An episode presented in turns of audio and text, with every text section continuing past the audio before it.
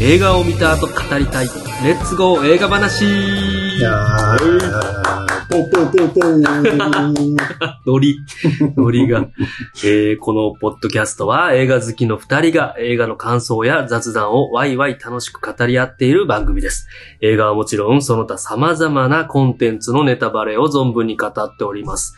えーさらに今作は、と今回取り上げる作品ですね。は公開規模もそこまで大きくない作品ですので、まだまだ未見の方も多いかと思います。えー私たち個人的にぜひたくさんの方に見ていただきたい作品と思っております。はい今回はネタバレなしの、えー作品紹介からあえてですね、はいえーと感想から入ろうかと思っております。うんえーなので今回は前半ネタバレなし、うんえー後半ネタバレ全開という構成で語ろうと思っておりますので、未見の方はまず前半を聞いて、えーぜひね、映画館へ行っていただければ嬉しいです。はい。で、まあ、後半も、まあ、今まで同様にネタバレは全然問題ないですよとか、うんむしろ聞きたいとか、すでに知ってるから大丈夫ですよという方に、えーお楽しみいただけたら幸いです。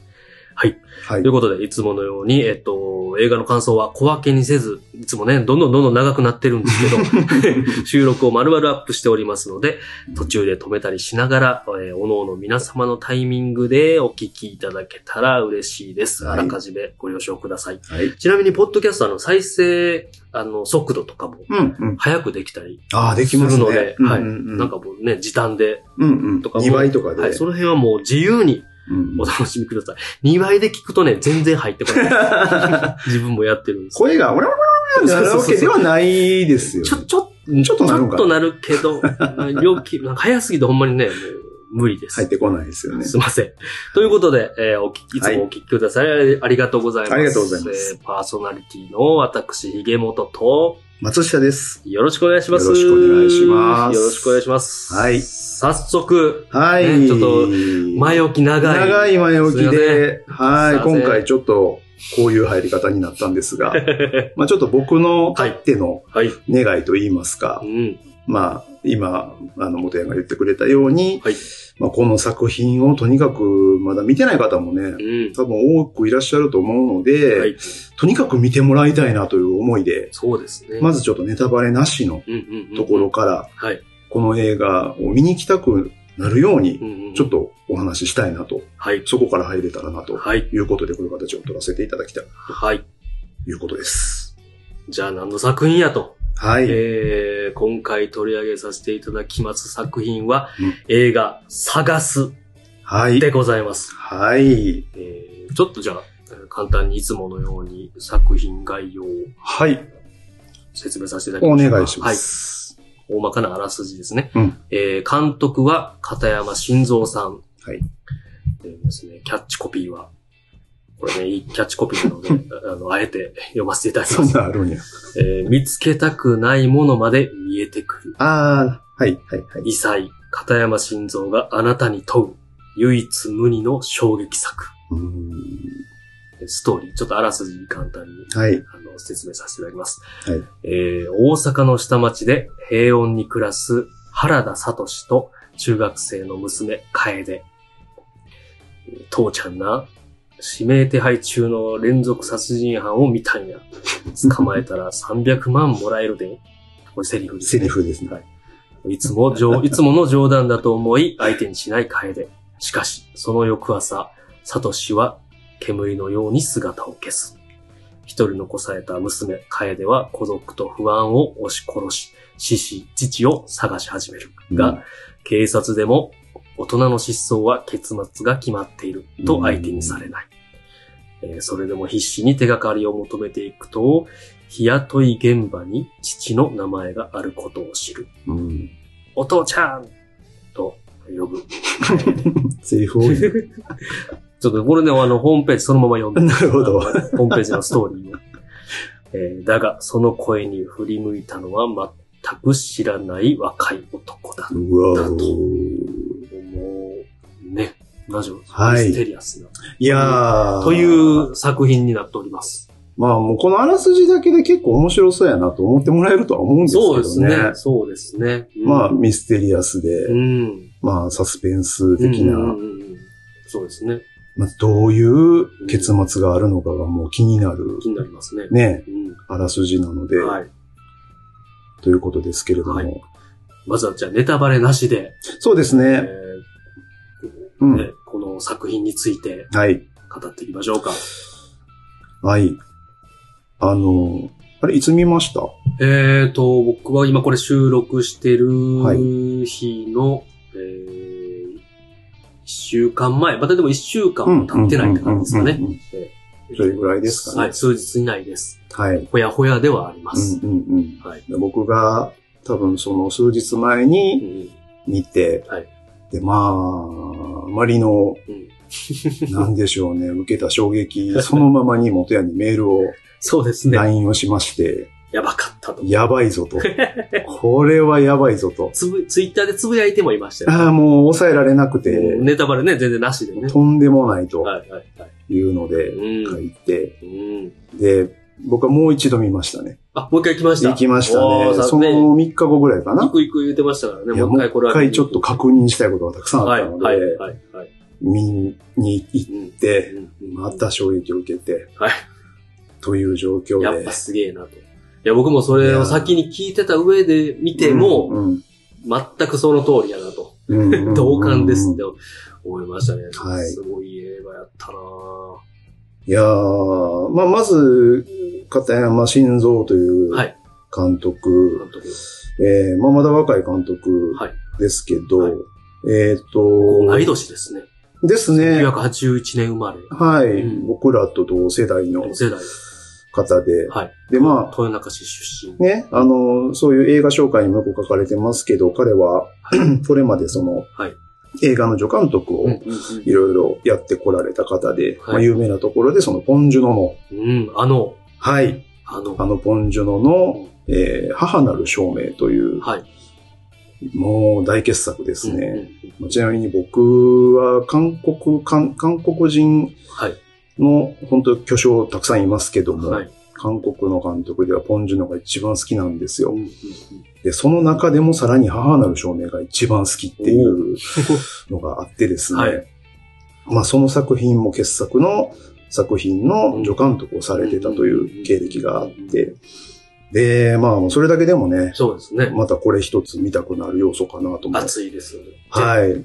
き無視はできないなっていう。そうですよね。はいで、まあ実際こう作品を見たあー感覚としても、はいまあそういう韓国ノワールと言われるね、うんうん。まあ、あポンジュの含め、はいえー韓国独特のあの、ちょっと重かったりとか、うんうんまあ、バイオレンスがちょっとあったりだとか、はいはいまあ、生々しく重々しい、うんうんえーあの、なんかこう、後味も、はいなんとも言えない、ちょっと苦々しさを含むような、 はいはいはいはい。えー味わいというのは、はいはいまあ、しっかりこの片山監督は、うんうんうんまあ、引き継がれてるとあれでいうすかねか、、人間描写とか心理描写とか。そうですね。ね世界観も含うーめ。ん、はいなるほど。そうですね、まさに。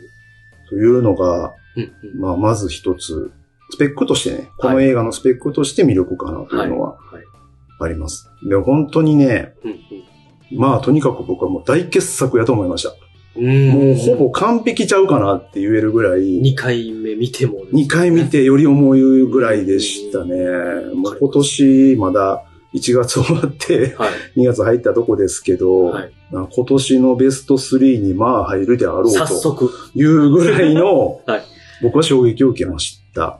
ね、今年こう今後これ超えてくるやつあるんかなぐらい良かった。なかなか、う。うんんうんうん。ちょっと、もちろんわかんないですけどいやいね。やいやいや。でも、それぐらい素晴らしかったですね。うんうんうん。はうんうんい。うんまとにかく、その、さっきのあらすじ、えー、であったように、はい。まあ、その、もうサスペンススリラーみたいな、はい。ジャンル的には、まあ、そういったそうですね。うんあ感じがうん、あらすじからは読めると思うんですけど、うんまあ、それだけ、まあ、まずそのサスペンススリラーとして、まず極上だと思うんですよ。はい。本当に楽しいというか、うん興奮する展開、そうですねえーありまそすうしで、すね。でも、そのジャンルにうんその後全く囚われないというか、はい。まあ、これも韓国映画的な気もしますけどね、うんうんもうどんどんそのジャンルをもう点々ともう軽々と飛び越えていって、はい結局何の映画見てんねやろうみたいな感覚確にかさにせられて、確かに。着地点が全く見えないというか、確かに。もうその巻き込まれていく感じがもうたまらなく素晴らしいっい。ていうのはありましたね。ほんまにそうですね。うん。ね、予告編はね、ネタバレにされる方でも全然ね、見てもらっていやもちろん問題ないです問題ないやつ。はい。あれ見ても、ね、その辺がうん滲み出てるというか。そうですね。ね予告を多分どんだけ何回繰り返し見たところで、うんこの映画の全貌は絶対見えうん。ない。わかんないですからね。はい。これ見に行かないと体験 見た後で見るとまたね、きない。そうです散りねば。められてんな。そうなんですよ。本当に。どの映画でもそうですけど、見た映画をまた予告編見直したりとかすると、うんうん。ね、味わい深かったりとかするから、うん僕もよく好きで見見てるんですけど、うんまたこれも一味ね、うん二味も味わい深かったなそうですね。あ、そう、ちなみに出てる人言ってなかったですね。あ、はいはいはい。キャストですね。はい。はい。えー、あらすじはね、説明させてもらいましたけど、えっと、さっき言ったお父さん、はいね失踪してしまうお父さんが原田聡うん役、えー佐藤二郎さん。はい。意外なキャスティングですよね。えーで、原、娘の原田楓さん、はい楓役は、えー伊藤、これは、青いで伊すね藤。葵さん。はい。で、えっと、山内照美役はい。は清水。まあ、指名手配犯。清水、これは仁義清水博也や博った也さかんな。ですねはい。はい。です。 全部読みづらいですね。 はそうですね。全部読みづら読みづらいですい。ね。はい。こここぐらいまでにしときましょう。まあ結構そあうと、ですね。うんあとはなんか話しながら、そうですね。はい。うん。登場人物には触れてまあ、主要な3。人がこのはい。 3名で、このでも本当主要3名の演技は全員素晴らしかったです。素晴らしかったです素ね。晴らしかったです。キャスティング素晴らしかったですね。はい演技。はい。マジで。佐藤二郎さんいやーが聞いてたなぁうん。まあ、あの、佐藤二郎といえば、やっぱりコメディのイメージがうんね、当然強いですけどう、ん。まあ、あえてのキャスティングでしょうね。そうですね佐藤二郎にこういうことをさせるっていうのうを、んうんうん監督の、まあ、意地悪な意図というか、はいはい。まあ、それが見事にはまってますね。ですね。この人以外ありえへんうん。と思えるぐらいのぴっはい、たり感はい。でしたね。うん。見事でしたうね。んで、はいえー娘のはい。楓役、はい。伊藤葵。と、葵さん。まあ、この子はもう、ものすごい大絶賛ですね。皆さん、う本当に。。うんすごかったっす。まあ、なんでしょう、あの子、まあ、あの、今回、舞台が大阪なので、はい。かまあ、大阪弁、関西弁というか、うんもうより大阪弁ですよね。大阪弁ですね。を、まあ、ネイティブで話せるっていうのはいはは、い条件としてあったらしいんですけど、はいはいまあ、それを、まあ、込みでも抜きにしても、もうこの子の存在感というか、あの、なんとも言えない、こう、あの、八の字眉毛になっ た、ちょっと困った感じとか、表情ね必死な感じとそうか、ですね。でも、やっぱり純粋うんうんな、うん。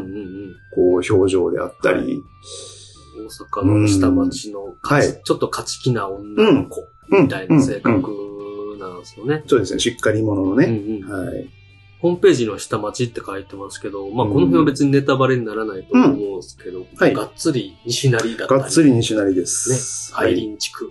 そうですね。もう本当に、まあもう大阪どころか、日本の中でも、まあ、ある種、ある意味で、まあ、特別な地区だとは思うんうん。ですよ。うんそうですね。で、まあ、あのー本当に改めてその日本映画もまあたくさんあって、はい。まあ、他にもあるかとは思うんですけど、はいまあ、西成という場所、まあ、僕もね、元山もまあ大阪の人間なんで、はいまあ、馴染みがあるんですけど、うんあの場所をその映画の舞台にするって、うんなかなかすごいことなんですよね。ね、ハードルも高そうだと思いいます。。大変そうとうか。ん。イメージがね、す生まれ育った街とかではないから、はい。なんかイメージでしかなかったり、うん詳しい人には申し訳ないですけど、うんって感じですけど、うん。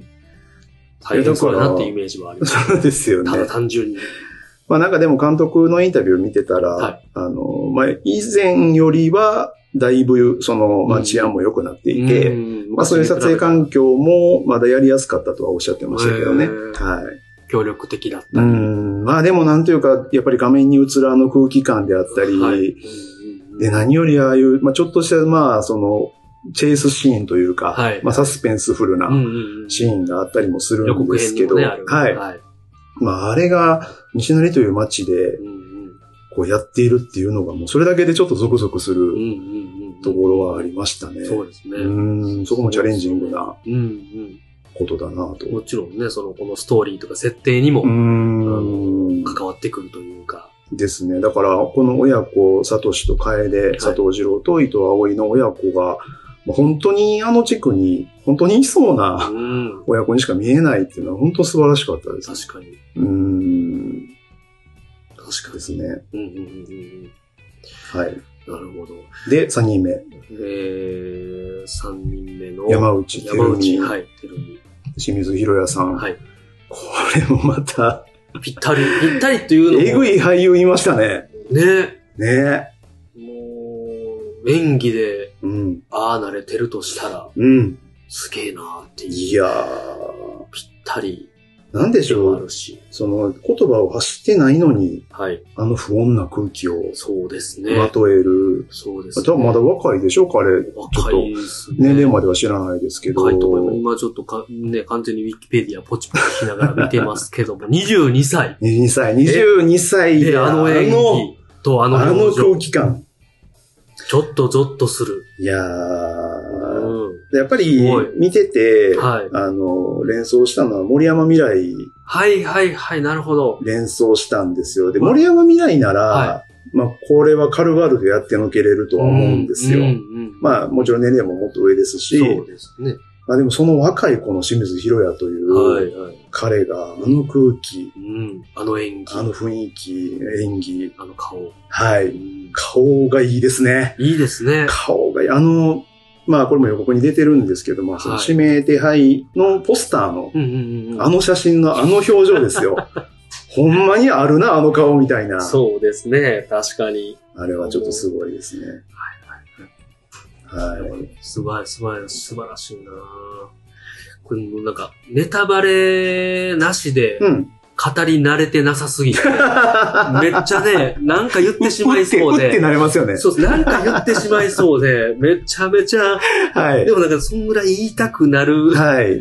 いや、そうですね。まあ、あの、とにかくその主要3人の演技はもうとにかく素晴らしいので、はいはいはい。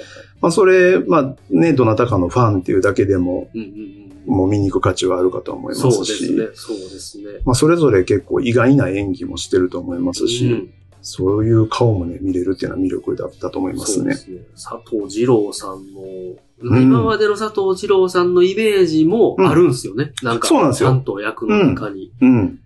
そこがまた深みが、そうですこね。うより与えているというか、だからこそこの人しかありえへんみたいな、ね。そうなんですよ。感じもし原ま田す。聡にしか見えないという。見えないですねはい。と、和尾さんも僕はあんまり詳しく知らなかったですが、朝ドラとかもね、出てはるんですね。そうみたいですねお帰り僕もねに出てはったあんま。り知らないですね。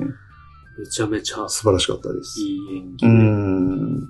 すげえなと思いました。まあ、あのー今回その、片山監督、はいえー商業作品という、まうんうんあ、えーカテゴリーというか、はいあーそういうものとしてのデビューに当たるみたいですね。うんで、まあ、前作が、はいえー三崎の兄弟というはい作品が、去年かな一昨年かなだったんですよ。はい見られましたいや、見てあない見てないんですねちょっと調べたら、はい。もうちょい前ですかね。あそうでしたっけね ?2019 年とかですかね。あ、そっか、それぐらいか。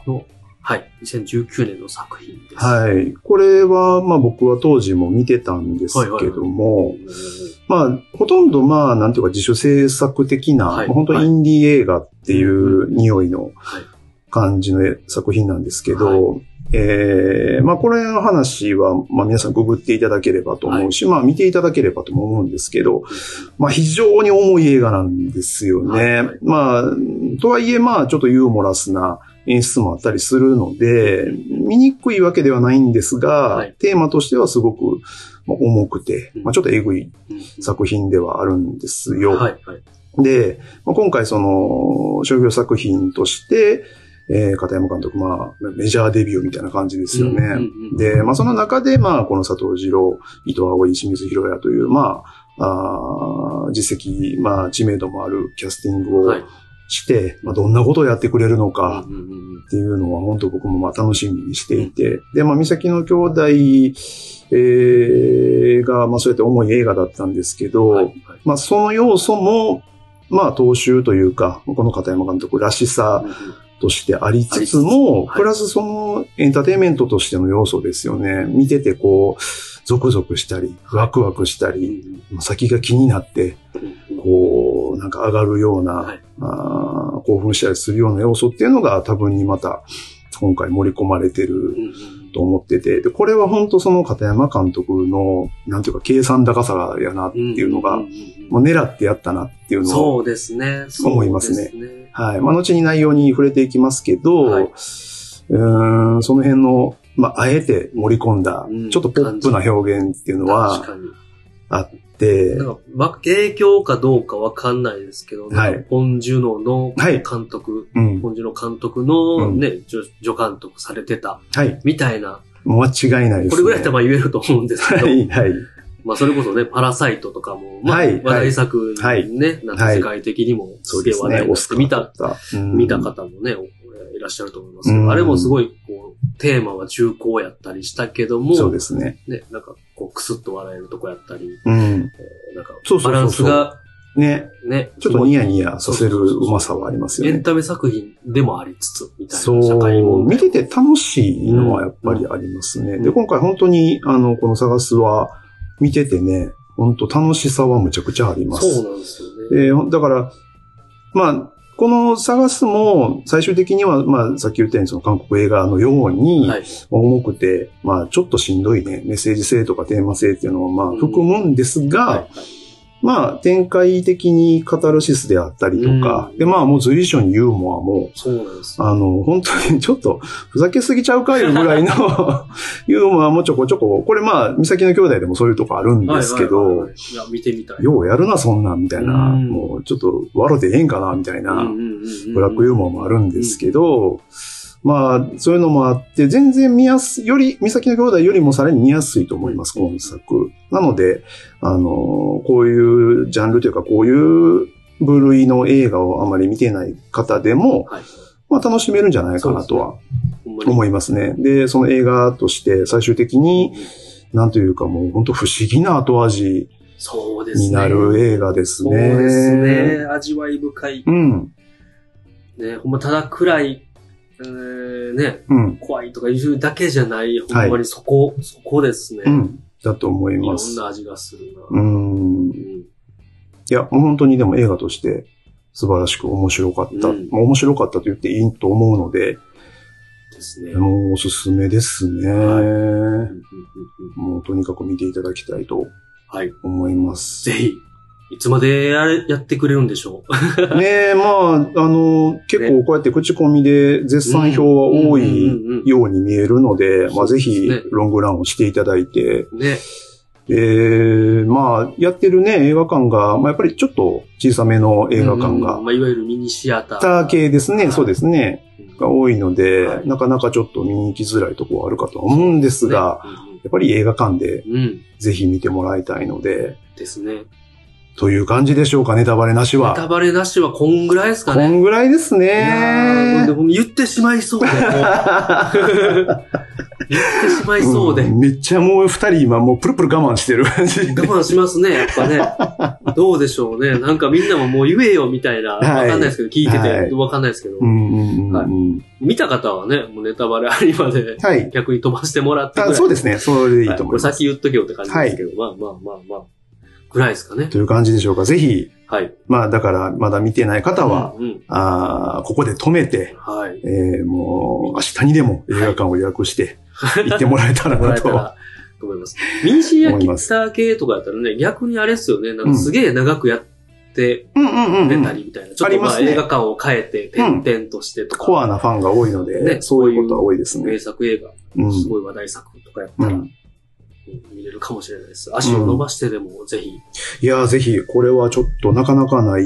僕は本当大傑作だとうん思ったので、面白かったっす。ぜひ見てほしい。あ、えっ、と、まあ、注意点一つだけですね。やはり、ちょっと、バイオレンス描写、うんうんうん。あー生々しい描写、いうーん残酷な、はいあなシーンシーン、演出、表現っていうのがちょっと含まれますのはいで、はいまあそんなにめちゃくちゃ多くはないんですが、はい。あーそういうのが苦手な方はね、そうですね。まあ、ちょっと避けてもらった方がいいかもしれない。まあ、もしくはその瞬間目つぶってもらって、はい。顔を隠して、はい。次のシーンまで飛ばしてもらったらとはい。思いますので、そこだけご了承一つ注意ですかね。はい。一応 PG12 限ああ、定なるほど。ですね。なるほど、なるほど。12歳以下はこれは聞いてないと思いますけど。そうですね。はいまあ、予告編見てもらって、 そうですね無理やな予告編ぐらいだったら大丈夫だと思うので、あ、これ苦手そうやなとかいう方は無理せず、っていう感じで。まあそういう韓国ノワールとかが好きとかいくつか見てて大丈夫かなっていうぐらいなら多分大丈夫ですね。うん。はい。そういう方はもう、すでに見て、そうですね。 感想言えと、そうですね。うずうずしてはると思います。はい。いきますか。そんなわけとでいう、わけで、ここまでは、えーネタバレなし。はい。で、えーここから先はネタバレあり、全開でいきますのやでっ、ちゃいましょう。ははい。い、あのーネタバレ注意で、以後、お気をつけください。お気をつけください。さいあ。きますかじゃあもう思いっきり語っていきましょうか。伸び伸びと。伸び伸びと、もうちょっと、危ない危ない、なんか変なこと言ってしまっ た。いや、僕もね、ネタバレされるとほんまにね、もう、はいイラーってしてしまうので、はできい。るだけ気になって僕もるそうです作ね品とか見たいやつは、うんできるだけ情報を遮断してうかんら、うんうんうんはいうん。まあ、思っね、この、松下さんからメールいただいて、はい。おもろかったとか、やばいとかは全然気にならないとはい。いうか、はい。はい。それぐらいはね、うん。早見たいってなるので、うんうんうんうん。いいんですけど。いやさあ、何から行きましょうそうですね。まあ、あのーこの映画、本当に、えー、始まって、はい。えー終わるまでのうんうん流れが割とちょっと独特なんですよね。はいはいえーもうネタバレありなので言いますが、はえーまあ、ざっくり3幕構成。はいえーまあ、3幕から4幕という感じだと思うんですけそうど、ですね。えー一応その映画のはい展開をちょっと順を追っての感じで、をベースでちょっと話していきていきたいなという。はまあ、その、うんうんいろいろ仕込まれている、まあ、ものやことや、はいというのが、うんまあ、ちょっと整理した上で話さないと、まあ、しっちゃかめっちゃかなるかなと思うのそうで、ですねまあ、ちょっと順を追って話していきたいなというのは、ちょっと僕の思いとしてあるので、うんいいと思います。えー順を追っていこうと思います。お願はいい。あのーまあ、もう最初のシーンですね。うんうんうんうんま ず、は佐藤二郎、はいえー、サトシがい。ハンマーを振ってるんですよね。はい、そうですね。始まって速攻、そはいの、なんか、シーンから。最初のシーンがね。はい。まなあんか、まず意味わからない。素振りしてるんですよね。素振りしてます素振りというか、なんか、初め何してんねやろうと思いますね。わからなかったですわね。かんなかったですね。うんだしなんか体のフォルムからはうん人であったり、あ、佐藤さんやなっていうのはわかりうんますけど、うんうん何してはんねやろみたいな感じではね。そう、外でね、しかもなんそうか。ですね。うん、でまあちょでっとずつ寄っも、てったら、あなんかどうやら手にハンマーをハンマーなんですよ持ってね。て、なんかゆっくりやけど素振りしてんな、そうなんみたでいすな。練習なんだかうん、体鍛えてんだか、なんかよくそうでわからない。すね。田舎の家のなんか庭みみたいたいな、な、はい、とこでね。とこでやっていて、はいはいでもあれがね、うんまあもう、この映画は、ははいい、不穏ですよ、とい そうう宣言だと思うんで演す出、よ。うんうんうん。そういう演出うまかったな。はい。まあ単純に、うんあ、の、さっきも言いました、ポンジュノのはい母なる証明は、はい。見られました。わあ、見てあ、見てないですかまあ、あの、ぜ見ひ名作なので、これも皆さん見てほしいんですけど、見ますえー、通ずるような冒頭のショットなんですよ。はい。あの、最初いきなり意味わからんはい。ショットから入るっていうのが、うんうんうんまあちょっと重なる演出でなんもで映すけ画をど、見た後からしたら象徴的はいと思える。はい。ななるほど。で不思議な、はい。なぜか美しいクラシックの音楽が流れてるんですよね。そうですね。これれが後の伏線になってるんですけどうんうんも。うんうんうんうんうんうはい。ん。まあ、そこから、まあだから本当にこの映画の空気感というか、もう不穏宣言というか、はいはいというのがもううまいですそうでね。すね。まあ、まずそこから入ると。はい。はいで、まあ、なんでしょう。んまあ、そこの最初のショットではあるんですが、はちょっとざっくり全体の僕が感じたこの映画のまあコンセプトというかテーマ性はいというのを僕なりに感じたことをちょっと述べたいんですけど、はいまあ映画の趣旨といいますか。はいえっとね、えー、まあ境界線であったうんり、えー分け隔てるもの。はいで、それは、えっ、と、まあスターウォーズでいうはい、ダークサイドとはいはいはい。ライトサイド。うんうんうん。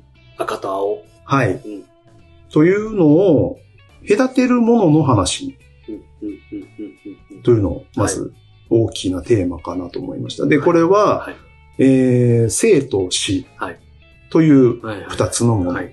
えー善と悪。うんうんこれがまず大きなテーマかなとうんうんうんいうのが、そうですね。大きくもうバックにしっかりあるテーマかなとうんうん思います。あとは、まあ、その、両サイド、うんどちらに人が向かってしまうのか、で、これがそれぞれのその、まあ、生まれうやん生き方、はいで人生の中での選択、まあ、性格、人格、はい価値観、そういうものが、どちらに向かううことに影響するのかというのを、まあ、三人の、はい主要なこの三人の目線からんうん描いたものだったかなとうんうんうんいうのが、もう全体の通じての僕はテーマだったかな確といかうのをに、。確かに。お親子ともありますね。はい、はい。親子のその境界線というかそうですね、親と子っていうのもありますね。ね、ありますよはね。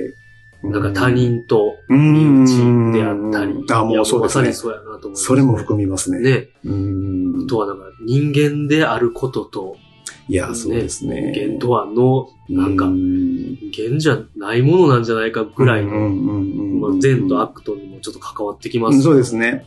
確確かに、それ。はありますね。まあでもこれをその、なんというか、説教がましく、うんうんこう、説明台詞でうん議論させるんではなくて、はい。まあ、もうあらゆるものと、もそうですねものとか小ネタとかうんうで、んうんさりげなく演出するんですよ。そうですねもうこれはもうベタに、卓球、はい。卓球台、はい。まあボール、球ですね、卓球の球。うんうんうんあれ、いいモチーフでしたね。まあ、あの、ベタといえばベタな気もするんですはい、よ。はい。その卓球でねそうですねラリーをするっていうのそは。ですねまあでも、まあ、見事やったとは思います。うんいいモチーフやったと。はい。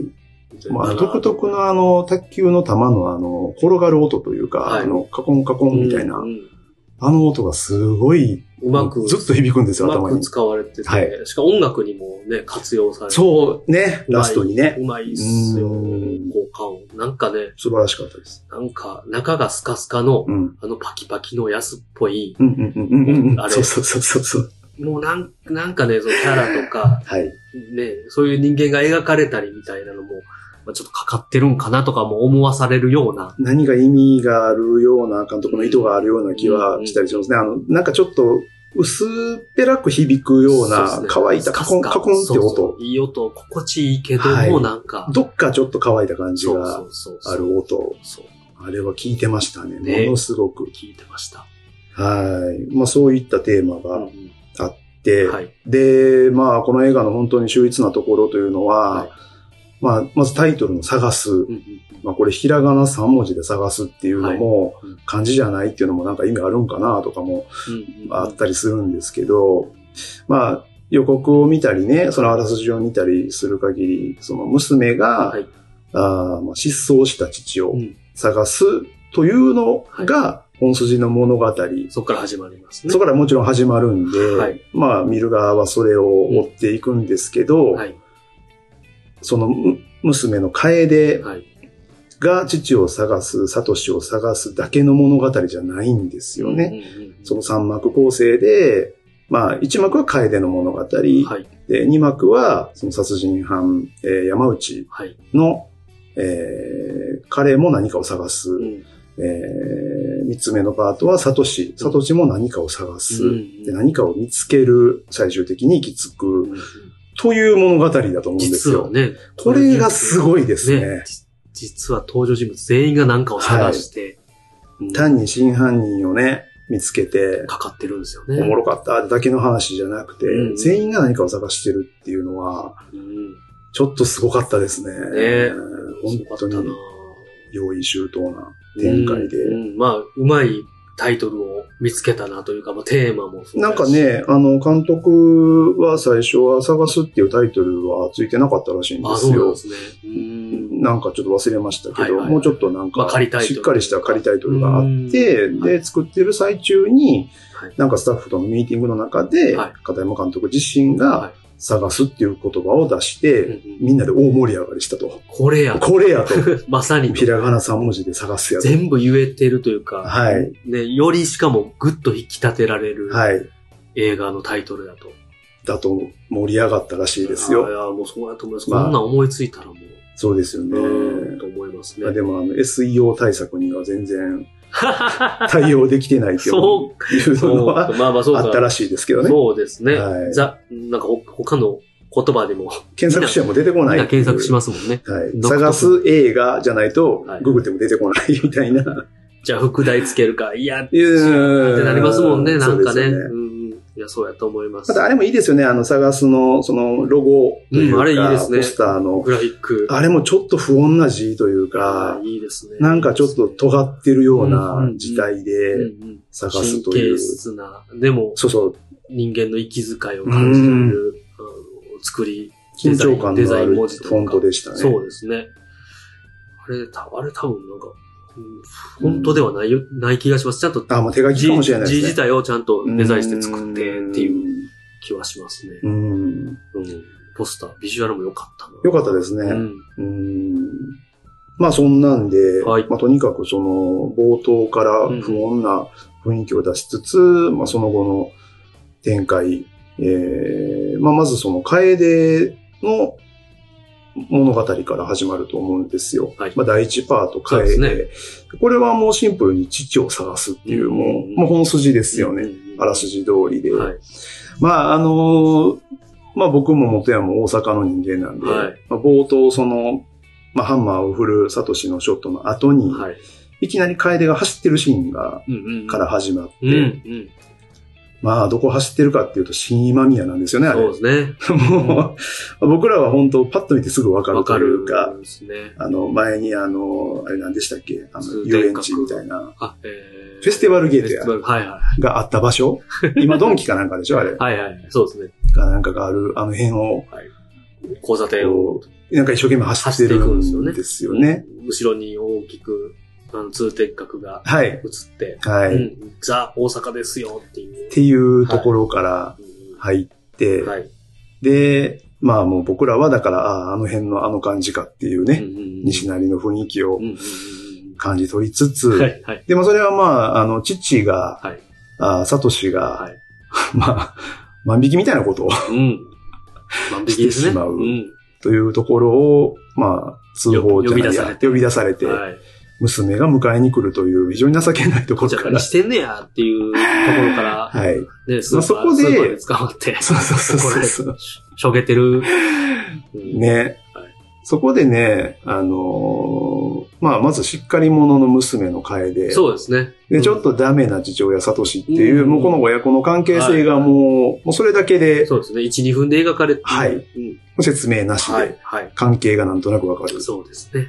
っていうのがまずうまいなと。うんうんうん。で、さらにね、20円足りないっていう。20円足りないからええかなと思って万引きしてもなたん。 かその言い訳もね、買おうとはしたいんだ、みたいな。いやいや、たもうお金持ってないことぐらいわかるやろ。で、うんうんあの、その後、まあ、スーパーを出て、はいまあ、結局だから20円をまあ、娘が補填してくれて、うんうんなんか、買ったんでしょうね、あれ。そうですね最終、まあ、あの、スーパーの店長も許してくれて。うんけ警察の人も、まあ、大ごとにもは。うもうええか、次男でええんちゃいますどこかみう、たいなん言うてね。はいで、外で、もう食べてるんですよね。はい。ね、その次のシーンだったら。で、またこの食べ方が汚いんで すよ。まあ、あえてね、ちょっとでも名誉のためにね、言ってきますけども、そはのい。ね、あの、大阪のあの辺の下町の人、うんうんうん全員がそうっていうわあけでも。もちろん違いないま。ですすからねはい。そういうことではないね、です。どうしてもそのイメージを活用した映画でもあるから、はいね、なんか、割とステレオタイプっちゃステレオタイプだし、うんうんうんうんうんうん。まなるほど。そういう人もいるし、そうじゃない人もいるし。もちろんです。どこでもそうやし。そうですね。はい。日本全国。そうですね。はい。まあもちろん映画の役なので、そうちでょっすとね大げさにというか、過剰には描いてるとは思うんで万すけ引きはど。ダメよっていうところ。まあはまあまあまあ。い。あえてね。ということで、はい。あのー、まあまずうまいのがでもね、その食べ方が汚いっていうのは、うんうんうんもうその役、その人物の、まず性格をもうまずそれだけで表せるんですよね。まあ少し品性に欠けるだとか、。あうんー育ちの。そうですね見えますもんうね。なんかね。どんうしてもねで、まあ当然その経済的な状況であったりとか、うんうんうんどういう人生を今歩んでるかっていうのを、そのくちゃくちゃ音だけで、そうですね。もうパッと示す。うんで、まあ、それに対して不快感を示す娘、うんうんちょっと怒ったりね、そうですねくちゃくちゃいいなや、言うて。本人もなりたくてなったわけじゃないけども、っていう雰も囲気うそれが自然というか、そうなん周ですりも別よねにね、その、やいのやういの、ん娘からちょっと言われるぐらい、みたいな、ね。そうそうそうそう。で、直しまてますた、ちょっとね、その顎は壊れるもんやなくて外れるもんやっていう、な んか、ちっちゃいボケというか、なんかちょっとそこでこっちもほころんでしまうようなのを挟みつつ、ちょっとじゃりんこ知恵感もなんかあ、、ありまあすりますね。よね。うん娘が勝ち気やったり。でもまあ、なんか大阪の僕らからしたら、まあ、ああはいいううんノリはもうすごくわかるわかります。やりとりですよね。時間がある。うんあのーそこで、まあでも一個また大きなはいはい要素があるんですよね。はい。プレミアムモルツ。はいはいはい。こう、飲んまあ何かを飲んでたくちゃくちゃ食べてるんですけどはい、スッとカメラが下にこ、はいう移動するんですよ。はいさりげなく。そしたら、地面にポンと置いてあるん、プレミアムモルツビールですね。はい。の缶が置いてあるんですよ。まあ、サトシが飲んでいたと思われる缶が置いてあるのうんうんが、スッと映って、はい。でまあ、その後のちょっと会話を経て、まあ、娘がそれを蹴飛ばしたりとか、うん怒って蹴飛ばしたりとかするんですけど、お父さんに怒って。うんで、まあ、最初に見た時はこのプレミアムモルツ、はいこのおっさ、うんん。 20円足りひん言うて、はい万引きしてんのに、はい。プレモルのもんかいっていう、うん まず その、そうですね。サトシの、はわかる。 まあ、プレモルってわかねる、ちょっと高いので、うん安くないですからね。はいうんええビールをはい。 20円足りひんのに買はう、いそういうモラルのなさというか、そういうそこもまずとこやぞ。そういうとこやぞという、サトシの性格も人格も表しつつ、描いてるんですよねで、。これまあまた後に述べますが、はい。ラストに近いところでまたこのプレミアムモルツっていうのが生きてくるんですよ。うんね。ねえはい。 はい。ここがすごいですね。もう、だから、こんなんは2回目とかうんで、うんうんまあ、1回目のラストで、うわってなりましたけど、2回目とか見たらやっぱりすごいなう。んほんまにさりげなく映してるんですよ。うんうん辻褄。はい。まあそんなんがあったりで、はいまあだからこの短いもうシーンだけで、その親子の性格、それぞれの性格とはい関係性っていうのをもう描けてるっていうスマートさうんうんがまず素晴らしいなと。説明臭くなく。そうなんですよう。んで、その後ね、まあ二人が移動しはて、い。移動しながらまあ犯人を見たと、はい。えー殺人うん犯、うんうん七死や言うて、この映画の肝ですね。そうですまねず。。うんえーで、その時に、まあこれもさりげないセリフだと思ったんですけど、はいはい。その、電車乗ってて見かけたとかいう感じでうん言い言いますよね。ましたねで、なんか、爪噛んでるから、はいこう、顔見えたんや、みたいなはい。感じで言うんですよ。はいで、この爪噛む癖って、はいちょっとこう、まあ、ちょっとやりすぎな癖やなって、その後もそうのん犯人が爪噛むシーンって多いんですはけい。ど、はい。はいまあ考えてみたら爪噛む癖があるから顔が見えたんですよね。うんマスクしてたら、うん爪うんうんうん噛まないとマスク外さないじゃないですか、そうあですんねまり人って。そうですね。まあ飲み物飲むとか、はいご飯食べるとかって、はいでも電車の中でマスク外さないんで、うんほとんどの人っうて。ん爪を噛む癖ってそういう要素でもあったのかなうとんか、なあ、確かに。そういう言のわれもてうみまれいなばいっ。ていや、うそのうやと思います。があったのですごいな、はいはそういうのをさりげなくセリフで入れたりとか、うん。ガテンがいく。いや、そうなんですよ。ははいい。はいなるほど。い。すみません、めちゃくちゃ細かく折ってますけど、もうほんまね、これ、映画以上に、い や、でも、逐一言いたくなる感じはあるっすね。ありますね。逐一言いたくなるな。はい。まあでもちょっとテンポよく行きましょう。あの行きますかこれで娘と、えー、楓とサトシのはいはい親子の関係が描けたり、細かい伏線のあり方がまず見事っていうのがそスうですねマートっていうのがもう、この後どんどんあって、うんあ、でもこの直後にあれですね、はい。あのーサトシがはい。口をあの、チュパチュパ言わして、はい。でうん、楓がつい笑ってしまって、はいはいはいはい。で、サトシはいが、俺の勝ちやと。 で、娘が何の勝負やねんっていう会話が、まずここであるんですそようでね。すね。そうですねこれもラストにつながるっていう実は大事な会話。はい。まあね、食べ方汚い、くちゃくちゃ言って、はいみたいなのを、お父ちゃんが、はい。ね、こう、あえてそれを嫌、娘に嫌がらせ、うん会話の中で嫌がらせみたいな感じでして、うん。でもそれで結局娘は笑っちゃうみたいなね。そうななんんでかすよね仲の良さという微笑ましいシーンでもあって、で、そのサトシの人柄の良さというかねか。、そうですね。こっちもちょっと好きになるようはいな、そうですね。可愛いおっちゃんやなと。見えるんですよね。まあそれがは佐藤二郎さんやから余計に、そうですね。なんかダメな、ね、初め万引きして捕まって、娘を怒らしてダメなやつうん、で、入りやったけど、うん家帰ってきてずっと喋ってて、あ、うん仲はええんや、うんうんうんうんうんみたいなね。あの、かんあの表現、そうなんですよね。憎めない、みたいな。うん、そこがさりげなくそういうことをやるっていうのはう、んあの親子をやっぱ好きになってしまうっていうのは、んんうんなんか憎めないとそういでうすね。か、初めのダメやけ数ど。分で。はいそうですね。かつ、やっぱりなんかね、その、こう、万引きしちゃう生活の環境とか、家がちらっと映ったりとかして、んあ哀愁もどうしても見えてしまうという。やっぱりうねん、ちょっと経済状況は良くないだとかっていうのもしっかり描いてるので、もうこっちも心配するような目で見始めるというかね。うん、その辺の導き方は本当うまいですそうね。ですだからまあ、その親父が300万の懸賞金を目的にその殺人犯を探しに行くっていうのもまあ、わかるなっていうかうん、目が納得目感がというくからむ。でも、それに対して心配やから止めようとする娘、しっかり者の娘っていうのも、ちゃんと性格が出てい て。そうですね。そんなアホなこと。うん言わんやめときや、言うて、娘からしたらね、可愛いですけど。。親父が急に何言ってんねんみたいな そうですよね。多分他人やし、それでね、捕まえて300万円なんかもらわれへんやろ、そもそもみたいな。現実的じゃないやろっていうね、うんあの感じ。まあ、あの、ちょっと、あの、小ネタじゃないですけど、はい監督自身はのい父親がですね、はいはいはいは実体験い。なんですって、うんあうんれ。なんあか、見ましホームたページのインタビューで、あの、市橋容疑者やったらしいんですよ。おー、ありえるしまた。ははい。市橋容疑者、あの、はい英語教師のいはい。イギリス人だったかうな、んうんうんあの事件、のあの事件はいの逃げていた市橋容疑者を、めっちゃ逃げてましたもんね。その片山監督の父親はがい見かけたっていうのが、うんうんうんうんで、それが豊中はい。ご出身かそう何すかねで、うんで、豊中にその市橋が潜伏してた時期と一致してるんですって。もうじゃあもう。多分ほんまやったっていうのが、まあ、この、まず着想やったらしいはんいです。はいはい。実体験から来てるっていうあ、すごい。それもすごいなってすげいえうな話ですね。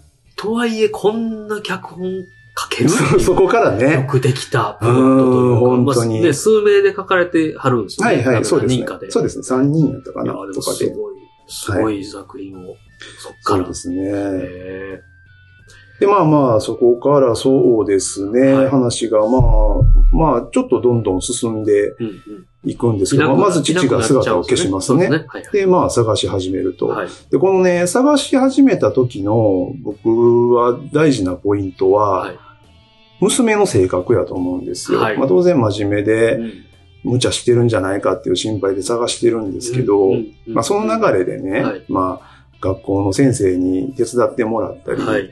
えーする中で、うん警察に相談行ったり。警察相談行ってとかはいある中で、うんこの楓もはい、ちょっと品ないんですよね。うんうんうん。あの、まあ、そまの後あ、まあまあ、先生にめちゃめちゃ悪態を つく、まあ父親からメールが入って、はい、感情的になってね探さないでくれっていうメールを見て、うんブチ切れて、うんあんなに優しいね、いいことしてくれてる先生はい。に対して悪態をついたり、うんその、後、家にお邪魔したとこで、はい。あの、ゼリーを、うん。先 生、この先生が行為で止めてくれるんですよね、家に。そうです、そうです、ねはうい。んうんで、子供たちはがい、いちごのゼリー欲しい言うてんのに、いちごのゼリーあげん と、無言です、ポケットにしまうっていう。自分がもらったから、そうそうそう。ね、 でしっかり食べて、そのゴミをマンション前に置いていくっ ていう。だからすごいダメなんですよ。この時点で、まあそうですね、娘のい性格といううんか、うん、やっぱり、まあ、あの親父にして、この子ありというか、そのちょっと、ダメなそう。品性に子かけた供でもあるし、そうですねいろんな葛藤もあるから、多分反抗も含めあそうですそうて、でみすたいなのもあるけど、そうですね。まあまあ、不良的、不良でもないまけど、あまあ拗ねてそるう反抗期みたいなものですねその辺も、そうやって、あんの、描かれてる感じしますね。ですね。うんあの、まあ、その後ですけど、あのーまあ、なんて言うんでしょう。保護、保護じゃないな。はい。あの、シスターが、はい、はい、はい。教会のシスタまあそうですね、身寄りのーない。が、はい、はい。預かってくれるみたいな流れの中でもね、うんシスターの顔に唾を吐くっていう、 はいさすがにやりすぎやろとはちょっと思いましたけど、まあシスターもね、なんかね、ちょっとね、言わすセリフも、はいこっち意地悪というか、ステレオタイプなことしか言わない。なんかストーリーのとこでも読みましたけど、もう、はいあの、ね、この年、この年になっていなくなった大人のうんうんうんうん結末はもう限られてるみたいな。警察も同じことはいはい警察が言いましたね。ね。まあ、すなわちうもう帰ってこうへんよと諦め、うん諦めなさいん、みたいなことをうんうんうん探し、まだまだ見つかるし、うんうん父ちゃんはそんないなくなるような人じゃないうんっ、て、うんね、信じてる人にはい向かっては、いその子の気持ち全く考えずに言うセリフそうですね。を言ったから、それは唾吐くよなっていうそうなんですよや。りすぎやなとも思うけども、いや、気持ちはわかりますよねね。楓の気持ちは。いいまあでも、やっぱりやることは、そうちでょっすとね品性にかけそうるで。すね。やんちゃこの時点での楓はまだうん本当未熟なんうんうんうんうんですようんね。うんうんうん見てるこっちもちょっとそれを感じてしまそううですね。で、その必死に探している中で、その、そのね、警察署で、はい。またあの警察のおっちゃんもええ味、。ええ味なんすよねなんかこうう、んちょっと力のぬ入ってないうんそう喋ですねり方で、なんかやる気あんのみたいな、ね、めっちゃコテコテの。コテコテの大阪弁で、君は一体誰を探してんのって いう、あの、感じね。イラッ芸と人すさるんその、うね、そうそう漫才のような。僕、この映画で良かったのは、関西とか大阪舞台にして、はいあの、関西の吉本の芸人さんとかをうん使わなかったことあが、あ、確かに。めっちゃ良かったと思うんですよ。あ、それはノイズになりますもんね。で、ちょめっっとちゃ、使ったら。佐藤二郎さんはもう、うね、ん全国的に、そうですね。こう、顔がうん知れ渡ってうて、んキャラもイメージついててう、んうんもう多分そこで十分。うんうんうんうんあとはね、まあ知ってる方もいらっしゃる俳優さんたちだとは思うんですけど、はいなんかそこまで色がついてないといそううでか、すね。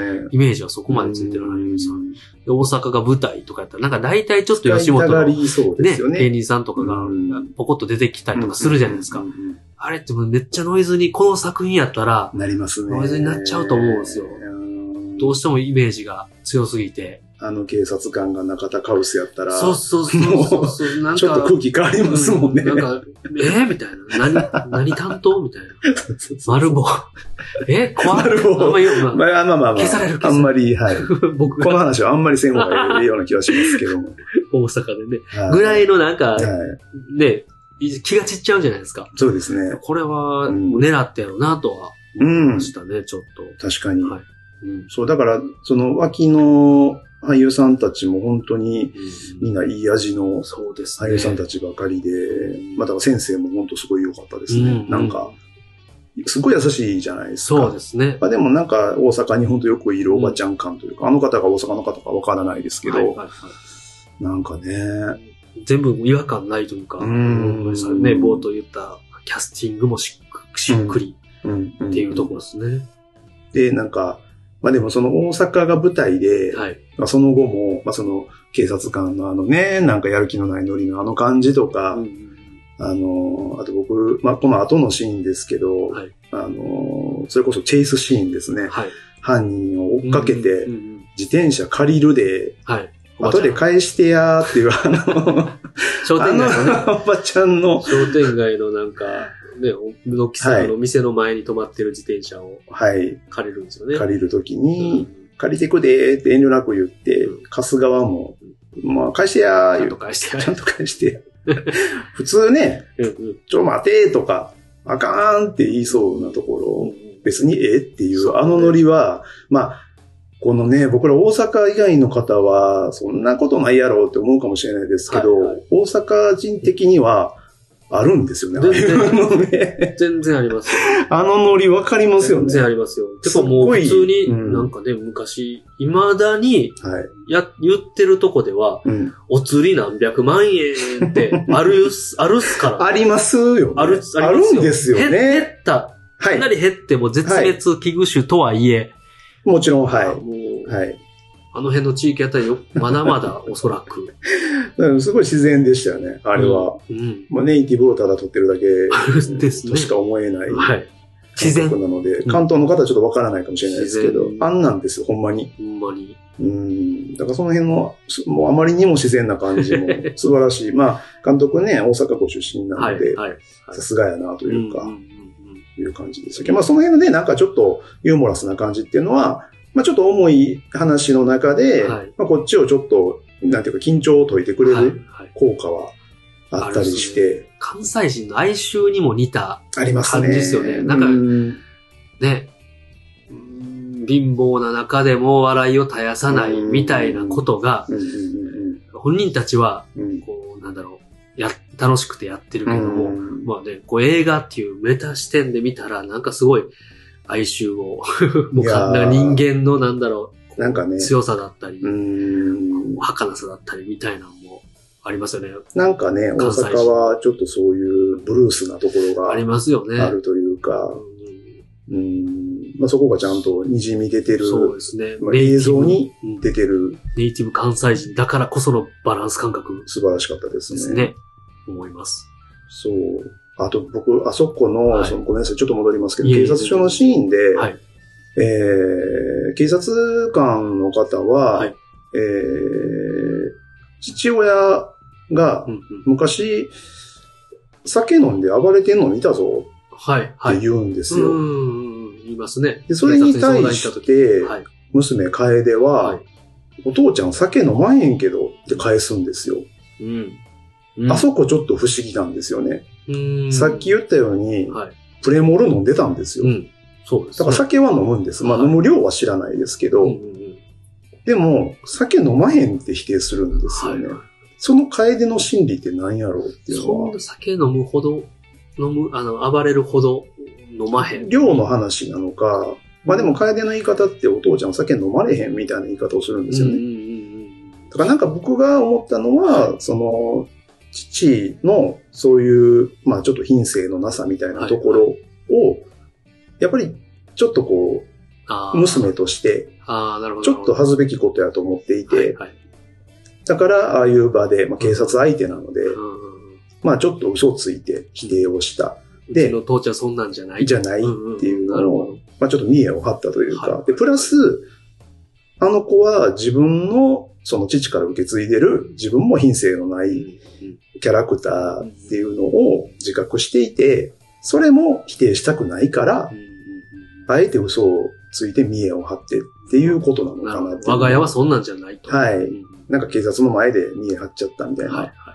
まあ細かい言葉でしたけど、そんなんもあって。まあ家族愛とちょっとそうですね、見えおますよね父ちゃんをかばうみたいなとこもあるかも感しじれないでですすよねね。。うんだからこそ、なその、いなくなったりとか、そういう喧嘩して、うん。えーすね、そんなんでおかしなったりとかはしない、まあ、信じしてるないはず。うん父のことを信じてるってそういなんうですよ。描かれてますよね。純粋にね。確かに。に。こまこまとそういうのめちゃめちゃ描かれてるんですよね。細かいですね。まあまあ、ちょっとどんどん行きます行きましけょうど、か。はい。その楓がはい。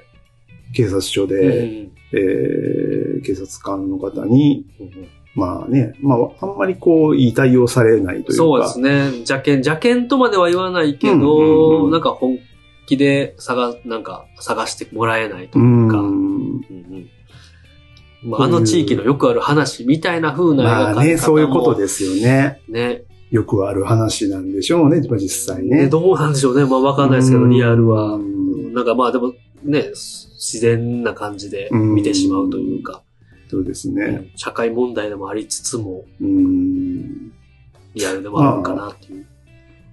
でね、まあ、それ、そういう探す父親を見つけたいという流れの中で、はい。まあ、犯人と遭遇するわけですよね。はいはいまああー、父親の名を名乗って、うん。えー現場で、うん。まあ、じその、さ原田聡のふりをして働いているという、はい。えー山内という男うんにまず一度出会って、はいまあその時は、まあ、スルーというか、はい。はい。するんですけど、うんまた後にうんポスターを見かけて、はい。あいつやったっていうね。うん。でまあそこからネットで調べたりとかして、うんうんうんうん、で、ああいつ間違いないってことで。で、もう一度その楓が、はいあまあその男、見つけた場所まあですね七市、はい山内を探しに行くわけですよね。はい。で、探してたら、うんうんあー自分のその、サトシが、まあもともと経営していたはい卓球クラブの、はい。なんかようわからん部屋で寝てるんですよね。物置みたい。いなね。びっくりしましたけ どね。パッと開けたらあいつおるっていう。うんうんうんで、あそこで、また一つちょっと面白いのが、はい。はまあ、ちょっとこれ後で覚えといてほしいんですけど、はあの、彼の足元にあい。った、はいうんうん飲み食いしてたはゴミが置いてあるんですよ。うんうんで缶がいくつか確かあありまっすねて、うん蹴っちゃ、蹴っ飛ばしちゃって、はいカラカラとか言うんですけうど、んコーヒーなんですようんね、ははい。い。はい。コーヒーと他何かだったと思ブラうんッでクすけのカどン、カンとかやったかな。やったような気がするんですけど起、こしちゃうんですね、それで。アルコールではないんですよね。うん。だからここら辺で、まあ、はいまだわからないけど、まあ、この犯人山内ははい、アルコールを飲まない人うんというのは示されていくんですよ。はいこれまだ後にちょっと聞いてくるんですけど、はい。まあ、そういうのがあって、はい。で、まあ、ちょっとね、サスペンスなシーンというか、まあ、そこで、 あの、あれ、なんていうの、マジックハンド、はいはいはい。あれで戦おうとする楓がめっちゃ可愛いんですけ ど、ね、その卓球場に置いてたはやい。つ、ねその辺にあのやつを手に取って手に取って立ち向かうんですよ。戦えそうなんこれや思ったんうですね。んうんうんうまん。あ可愛いなって感じです けど。ほんなほんで、まあ、楓が、はい。えーお父ちゃん殺したんかっていうことを言って、うんそしたら、まあ、山内は、はい。っそこからは有料コンテンツだねってていいう、うんですよね。うんうん。このセリフは、うんうん正直ちょっとはい。臭いな と、はい。はい。そんなこと言うやつおらんやろとは思うんですけど、はい。ただまあ、それが何を示すかっていうのは、この犯人が、はいえー山内という男が、いえー有料コンテンツって言葉を使う時点はいで、まあ、い。インターネット、はい。 SNS、うんまあ、そういったものに精通してるっていう、そういう世界に、えー生きているというのかそうですね、生きていて、そこでの言語が彼にとっては、うんうん当たり前の選ぶ言葉うんうんっていうのが、まあ一つ示されるかとは思うんですね。でうん、まあその後の彼のいろいろ考えても、はい。その、もう一度有料コンテンツって言葉は別のシーンでも、またね、サトシに言うシーンこのが後ね。はいあるんですけはいどはい、それはよりもっと重いうん。出来事の後に言うんですけど、うん。その、山内が現実世界はい。で起こってることも、同様にその、有料コンテンツみたいな軽い言葉というか、はい。はい現実世界のこともそんな風に扱ってるっていうんううんうん証かなと思うんですよね。出てきてしまってるんはいですね。うんうんまあちょっと今の世界の SNS だとかう、んまあインターネット、はいスマートフォン、うんうんまあそういったものへの、まあ、ちょっと皮肉というか、うんうんっていう意図かなとは思ったりはする。まあちょっとあざといセリフではあったとあは思うんっですたけけどど。、まあ結構でも、ね、あの、彼の性格といそううか、です性ね質を描けてる言葉でもあるし、ちょっと気持ち悪い感伏じ。線でもあるし、はい。ね、その第一部というかう、ん三部構成で、その一部の、まだね、全貌がわ明らかになってないとはいこでの結構、ふっえみたいなそ言うですね。葉やったりう。ん。急にどういうどういうことみたいになりますもんね。それまで大こっちは阪の下町で父ちゃんを探して、うんうんうんうん。どっか僕もう二度と帰ってこうへんで、みたいな感じの世界の中で急になんかああいう異物みたいなのが、うんうんうんポコッとね、まあしかも殺人犯だとされてる男が、うんうんうんそっから先は有料コンテンツ、みたいなことを言うとなんか、うんね、何ドキッてしますよね、うん見てるこっちも演出として違和感どういうこととかなの世界観が、そうそうそうそそう。う。だ余から計な情犯が人深まがる。よりその理解できなうんうんいうん。ように不思議に不穏に感じさせるっていうはい。のは、まあ僕もうまいかなとは。あざとくもあるけど、まあでもあれはありかなと思う。見終わった後。 そうです。より思います ね。そうですね。は。はいい。見終わった後、思うんでですね。すね。まあで、その後、まあさっきも言いました、チェイスシーンがあったりで、まああれも本当そ素っか晴らら逃しい。げるんですよね。そうですね。急にバーッと走り出して。マジックハンドを 突きつけられて。でもまあ、もうんう、この、殺人犯やからはい捕まったらあかんので。はい。必死で逃げて、で、西成の街をうんチェイスする、うん商店商店街を。借りたというかパクった自転車で追っかける、 まあ、なかなか見たことなういん絵で、絵だったのでうん、面白かったですけどね。うんアクション要素ですね。でした今回の映ね。画サスペンスフルなシーンですね。でも最終的に、まあ、ちょっと危なかったですけど、まあ、おばちゃんがうん、あ、たらなしやのって、うんあの感じもめっちゃ大阪でしたけど、まあ、助けてくくれて、助けてくれて。ズボン脱がして はいはい。逃げられるっていうんうう、ん何やったかわからないですけ ど、まあ、結果逃げられてしまうっていう流うんれで、まあ、そんなんもまあ面白かったうなんと。そうですね。漫画っぽさもありつつ、うーん。なんかリアル感もありつつ。そうですね。んまあ、でもなんか、本当僕ら大阪の人間としては、違和感のないうん、そうですね。雰囲気、空気感の中で、あのサスペンスフルなもののあの感じはちょっと意外と見たことなかったんでよかったですね。まあほんまにね、そこで追いかける中で、はい。なんか自分の父ちゃんに何かあったんや、みたいなうんうんうん。確信にもなるし。そうですね。間違いなく何かあった。うんうんううんん事件に巻き込まれてるっていうとこまではう。ん。ね、自分の父になりすまして、うん日雇いで働いてた。うん。そいつが自分の父と何かしら関係があるってことがうね、ん分かって。物語としては一つのピークのところですね、うんこの辺がね。そうですね。ちゃんと自転車返してました ね。してましたね。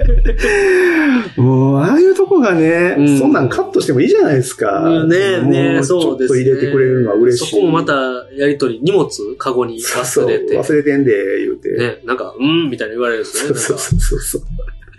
あのおばちゃんのノリが変わらないのが最高ですよそうですねね。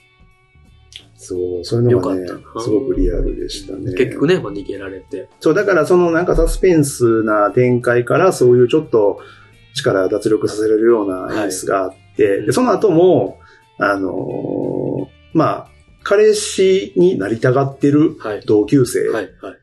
が、彼の名前ごめんなさい、ちょっと今出ないんですけ清ど。水翔太に似た。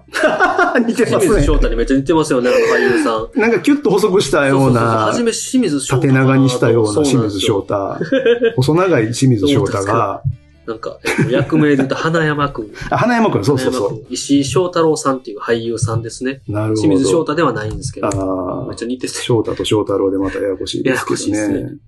似てます ね。似てます言われて今、うわーってなったわ。似てんなと思って。まあでも彼もね、なんかいい、めちゃくちゃ良かったですね。えー味出してんすよなね。んかね、うんちょっと拙い感じというか、うん、演技にまだ慣れてないような雰囲気でうん。一緒に探してくれてるんですよね、お父でさすん。ね。うん。で、ね、あの、彼の、まあ、シーンでやっぱり、ちょっとこれ見た人で、はい絶対賛否分かれる、はいはいはいはとこなんですけど、まあ、その犯人を、うんのチェイスの後に、はいえー島へ行く、い。うんうんまあ、島に多分あいつは逃げたと。なんかだか手らがかりをね。手がかり、はい、チケットですか入ねれ。て脱がしたズズボボンンにの入中っにて、たんですよね。島への。半券が入っててそうですね、チケットが入ってて。はい。まあ、カリン島というね、はいまあ、まあ、架空の島ですよそうですね。何それってちょっとなって。ドラゴンボールみたいな感じだけ そどうですね。そう、で、まあ、その島に行きたいと。神戸港から行ける。いやいやいや。まあ、瀬戸内のなんかの島なんでしょうね、ん多分ねま。あ、ありそうですよね。いっぱいね、あの辺ね。そうですね島々がありますからね。うんうんで、まあ、そこに行きたいと。で、はい楓がついてきてやはと、い、はい。その花山くんうんうにん頼んで。花山そ君のは、楓ちゃんのことちょっと好きなんですよね。ちょっとっていうまあ、か好き告白してましたもそうんそうね。でも、まあ、楓ちゃんは相手にしてないみそう。た初いめな流ね、そういうシーンれがああっったてり、うんうんで、まあ、その賛否があるというのは、おっぱい見せてです。ねはいい。やーあれは、賛否あるんすかあるんかな笑いました。いや、僕はめちゃおもろかった。 ばっかやなーなんか、うんそうですね。そんなわけあるかいとも思いつつ、でもこの、の花山くんのちょっとアホっぽさというか、そうなんですよ。ハマってはいるんですよね、真面目な感じ。みんながいる前で告白とかしちゃうそうそうそう真面目さなんですちょよっね。とバカなんですよね。うん、ちょっとバカ可やけど、愛い、で可も、愛いバカというそか。うそう、いいやつ。うーん。大阪の下町やけど、こんなやつおる、 おるみたいな。あまりにもステレオタイプすぎへん、みたいな。そうそうそイう。メージ。まあでもな、みたいな。いそうっちゃいそう。でも言いそうやし。うん。そうなんですよね。それはちょっとまあ、せめてね、まあ、だから、島行くんやったら付き合う付き合ってやと、はい付き合うんやとおっぱい見せてやっていう流れで、はい。まあそこまではまあまあまあ、まだええとしても、はいはいその後鼻血出すでしょ。そうですね。 もう、昭和の漫画の表現なんで、そうですね。緩急。ここでちょっと引く人いるような気はしましたけど、まねあ、冷めるというか。はい。ちょっとふざけすぎというリかアルなのはキス。ちょっとじゃあキスあ。注意しせめてね注意しそれぐらいはねようなのはあるかな、うんとかは思ったっちゃ思ったっすけど。そうですね。まあ、ユーモアのとこなの で、まあ、金山くんをみんなちょっと好きになるね、あまあの、そう表現。バカやバカでな可愛いとか、だから二人はまだまだ子供やな。そうなんですよ。みたいな。未熟さの表現ですね。ね、言われて、うんえー一緒に花山くんに一人やったら寂しいし、うん心細いし、うん。なんか、き、ね、楓ちゃんも花山くんのことめっちゃ嫌いとかでは、なんか、ないんで普すよ段から仲良しい感じも出てるんですよね。うん幼馴染というか、ね、なんか、だからそれお客様はちょうも、だいや、みたいな。多分その楓ちゃん自身が、うんまあ、彼の告白断ってましたけど、断るというかまあ流してましたけど、まだその人を好きになるとか、うんそういうことに対して意識がないだけで、うんうんうん別にその花山くんが嫌いとかじゃなくて、なないっすよね別に友達やとは思ってるということだと思うんですよね。冒頭タイミングが悪いって言ってました言もんってました。あれ、俺もかったですおね。父さんがいなくなったその日はい。やから、もうはいそれどころじゃないわ、私。ですねと。うんやし、あのシーンもクラスのみんなが見てる状況やし、そうですねタイミングが、いろいろちタょっイミンとグそのがある。花山くんのなんていうそうですか、デリカシーのなさというか、そういうとこやぞっていうね。 うん僕、そういうとこやぞ。可愛いですよね。やからやす、やっぱりそういうやつやからおっぱい見せて出てやって言っちゃうっていうね。付き合ったってことは、っていうその単純さ。 いや、付き合ったらおっぱい。単純もうね、中高中高生、中学生ですよね。中学生なんでねうんそんな感じっす、そんなことしか頭にないんで、そうです、ね。わかるんですけど、まあちょっとね見、せたまいあ、ネタ的にはちょっとベタベタなまあまあネタではあるそのうでで、で見せてあげるしっていうね。そうですね、触ったらあかん言うて ね、そらせやろうっていう。でも、後ろで、これね、これがまた聞いてるんですよね。はい、父が見てたんです。実はねまあ後々それもわかるはい。これも伏線だったっていうことではあるんですけどう。ん。さっきのその、何でしょう、こここっから先は有料コンテンツで、はいはいとか、おっぱい見せて、はいとかで見せてるシーンとかも、ね、い一回目というか、うんあの、見終わるまでは、なんか初見のその体験的にはう、んうんうん味付け濃いなとか、うんうんうんうんちょっと違和感みたいな、はい。あれですけど、はい。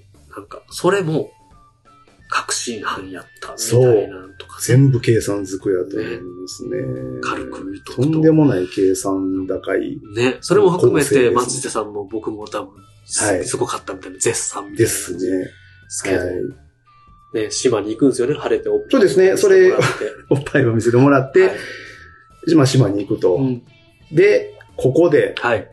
えー、次のパート、はいえー、まあ殺人犯、うんうん。山内のパートに入るんですけど、はいここで、まあこれもまた賛否あるようなあれなんですけど、はい画面にはい。 3ヶ月前、ドーンってい うバ、ーンって。どでかいフォントで、ちょそうですね。っとはみ出してるぐらいうんうの、んうんうんうん。あれはなんでしょうね、なんかでも、委員長隊みたいな。よいや、なんかね、ちょっとゴシックっぽいんですかよっ。たでしたっけでも、なんか、はい。 Windows にもともと入ってそうなゴシック体っていうか、はい。はい。なんか、変に平べったい感じというなんかねそうですね。いちょっやといけてないんですやぼったい。あえてやぼったい。 あえてやぼったいんで、まあ、あれがちょっとうるさいって思う人もいたかもしれないですけど、まあ、なんかね、僕フィはルムの感じと相まって、なんですよ。ほんまにサスペンスのうん。刑事物を見てるはいはいはいはいはい、はい演出、みなんかちょっと古い、あえてそのね、古臭い感じそうですね、にした気はしますね感。じも。色合いもなんか、ちょっと淡い、み緑か黄色かなんかそうなそう感でじすね色だと思。うんですがけついてどまし、たね。まあ、あえてだと思うんで、うんまあ、僕はありだと思ったんですけど、僕僕もぜ違和感はなかったですね。うんなんまかあうまいなっね、て感じ。逆にそれをああの3ヶ月前っていう文字を画面ブラックアウトさせて、はい。もう細い明朝体でちっちゃい表示で、うん3ヶ月前って小さく出ても、はいそれはそれでトーンが重くなっちゃうんで、はいはい。ああいう感じでバーンと出してくれた方が、はいテンポよく次にはリズム感としてはいけるうんうんうん気がするので、僕はそれはまあまあ良かったかなっそうですてね。思いますけどね。あれこの映画そういう映画だそうそうみそたういそうな、そう。表紙、なんあっか、てなる表瞬紙間抜。けというか、それ、なんか、げ幻滅じゃなく、うん続きは気になるし、真相どうなってんねんがずっとあるので、そうですね。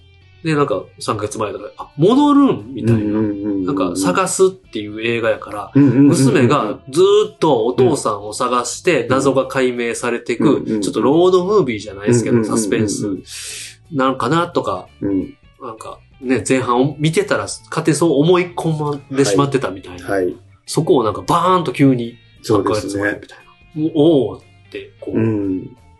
まんまとみたいなま感じんがまとですね。あります。よね。ハッとさせられるというか、んはいはい。そう、そう展開するっていうのは驚かされる。なんかこう来たか、でみたいな。うん引きより引き込まれる感じにはなりましたそうね。ですねはい。まあ、その時点で、えっ、と、だから、島にはい。二人がもう到着して、うんえー、だから、お父さんを捜索するんですよおね。父さん探して、で、家にはたどり着いてるんですよね、えっと、確か。途で、中で探してる最中で、あの、うんサイレンとか。サイレンが聞こえあての、そうですね。パトカーの音が聞こえて、はい。なんか、娘なりに第六感なのかピンと来て、うんうんうんうんうんその行き着く先には、うん。お父ちゃんが足が見えて。いるんじゃないかで、はいで、バーっと行ったら、はい足が見えてて、はいもうまさにその、あれも象徴的ですよね。はい自分のお父さんが、うん。サトシが履いてた、えーそうですね、オレンジのオレンジの作業着のような。作業着のそうですね、はいノースフェイスみたいなやつ。はいはいはいはいはい。あったかいやつですで、ね。あれはもううちのお父ちゃんやーで、ぶちょっと切れそるうんでですすね。ね。うんで、3ヶ月前がドーンですよね。だからそこのテンポ感とうん、いそううですか、ね。こっちもだか引ら、き込まれ見てる方は、ああの時点ではあれがサトシだと僕らも思いますよね。はい。モテました。うん。モテました。それがいきなり3ヶ月前にいきなり引き戻されて、まあ、山内の物語がそこからそうですね。始まる。 3ヶ月前の話が始まると。パッと変わって、あれは、え海海のシーン。海でしたそうですねね。山内が、うんうんうんえうーんまあその、えー殺人依頼を、はい。まあ、受けた、まあ、ムクドリといはうい。はい。アカウント名ですかね、うん今役名の、うんうんえー人を連れて海を見せてあげてるシーンになっうんうんて、なんかね、一瞬違うドラマ始まったんいや、かほなんまみにたほいんまな、に。あのー印象というか、はいフィルムとかトーンは一緒やから、はい、青い絵そうにです変わる感じ。同じ現実の地続きですよとか、なんか変にね、なんかメタバースではないですよっていう感じなんですけど、うなんうんうんうんうんんか一瞬ね、違う世界の話かなぐらいの。そうですね。で、あそこで、えー山内が自分の過去の思い出の話を、はい。最初の記憶の話をするんですよはいね。。ホームランバーを食べながはら、い。家が建つのを見ていたとはいうセリフ。うんまあ、ここれが、その、最初の記憶ですはっいて。いう。ここでホームランバーが出てくるんですよね。まあこれは後にまた出てくるホームブラランンババー食べてましたね。ー。はい。うんまあそういう流れがあって、はい。まあこれもちょっと意味深なね、家が建つっていうのはまあどういう意味かなっていうところだと思うんですけど、はい最初の曲はそれであったっていう流れがあって、そうですね。で、そのムクドリさんを連れて、森田美里さん演じる向は井いさん。、ムクドリさん。全裸監督で。そうなんですよ、黒木 薫役。もうあご存の、知の。初見で僕気づかなかった気づかなかったですよねです。。知らなかったんですよ。はいはいはい。はい。後で見て、キャスト。嘘やんって。あれって、全然別人やんっていう。ね。ね。なんか、いやまたね、あれ、ムクドリさんもまた、象徴的なキャラクターというよか。かったですあのね。すごくよかった。重要キャラなんですよね。なんかこう、こうか彼女も口汚いんです。 ね。まあでもあれがなんというか、その彼女の、まあ世の中へのちょっと恨みだとはい。いうか、はい。ちょっと擦れた感じになってしまって、そうですねちょっとひねくれた性格になっている、まあ世界に絶望してるんでしょうかそねで。す。がゆえに本人も生きづらい、生きて生きづらいこの世で、はいみたいなね。うんそこは、まあちょっと口うるさいぐらいにはい。ぐちぐち言うんですけど、うんうんまあうまかったですね。そうですねうんああいう人いるわって思いますいやーそうなんですよね。本当に。本当そうなんですいよ。るいリるアってルですね。うん、と思いました。うんコメディタッチではあるけども、うんいるよねっていう。ちょっとそうなんですよ。やりすぎ感もあるから笑っちゃうんですけどうんね。基本的にはね、なんかはい。エンタメ作品としてやっぱり作ってるっていそううそうそうそう。意気識がしてると思いね、ます。はい。いつも感じつ監つ督は。もは、い。その中でのリアルさっていう。うん。そうなんですよ。で、そのムクドリさんを、はいまあ、連れて、はい自分の、山内の自分のまあ、住んでるアパートというか、あれもか隠れ家みたいな。ハイアパーそうトですねに勝手に住んでるみたいですね。そうですよね。はい。寝床にして。っていう。はいで、あれがね、面白かったのが、はこれあの、その前作の三崎の兄弟の話にまずちょっとなるんですけど、はいはいはい。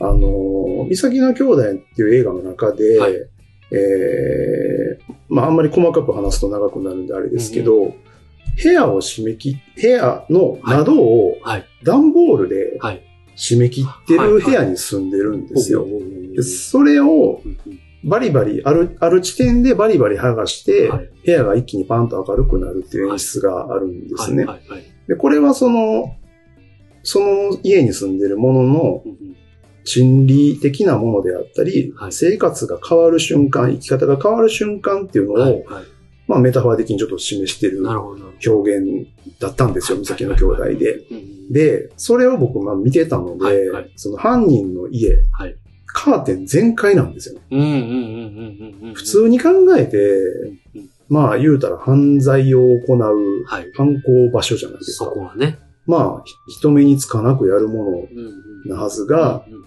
彼はカーテン全開やったんですよ。そうですね。明るい、そうやっまたあ、むちゃくちゃ明るい部屋ではなかったですけそうですど、カーテン全開ついてたっけなぐらいの。ああ、なかったかもしれないですね、ちょっと。はい。そうですね。うん。だからそれは彼の、なんというかその罪悪感のなさうで、まあ、んうーん、そこを、その行為自体を彼は疑っていないうん証というか、うんまあ、自分は、うん、まあ、全然これはむしろいいことをしていて、うん悪いことをしていないという彼のう、んうんうんまあ、考え方、価値そう観、ですね僕は思いサイコパス性込みだと思ってるんですけど、はいはいはい本人のね。その現れ、だからそれをそのカーテン一発で表現するっていうのが、まあ、うまいまなあと隠。そうとしない悪いことをしてる。はい。堂々とやってるんですよ思ってないみたいなね。はい。だってね、屋上に、その建物の屋上に、はい。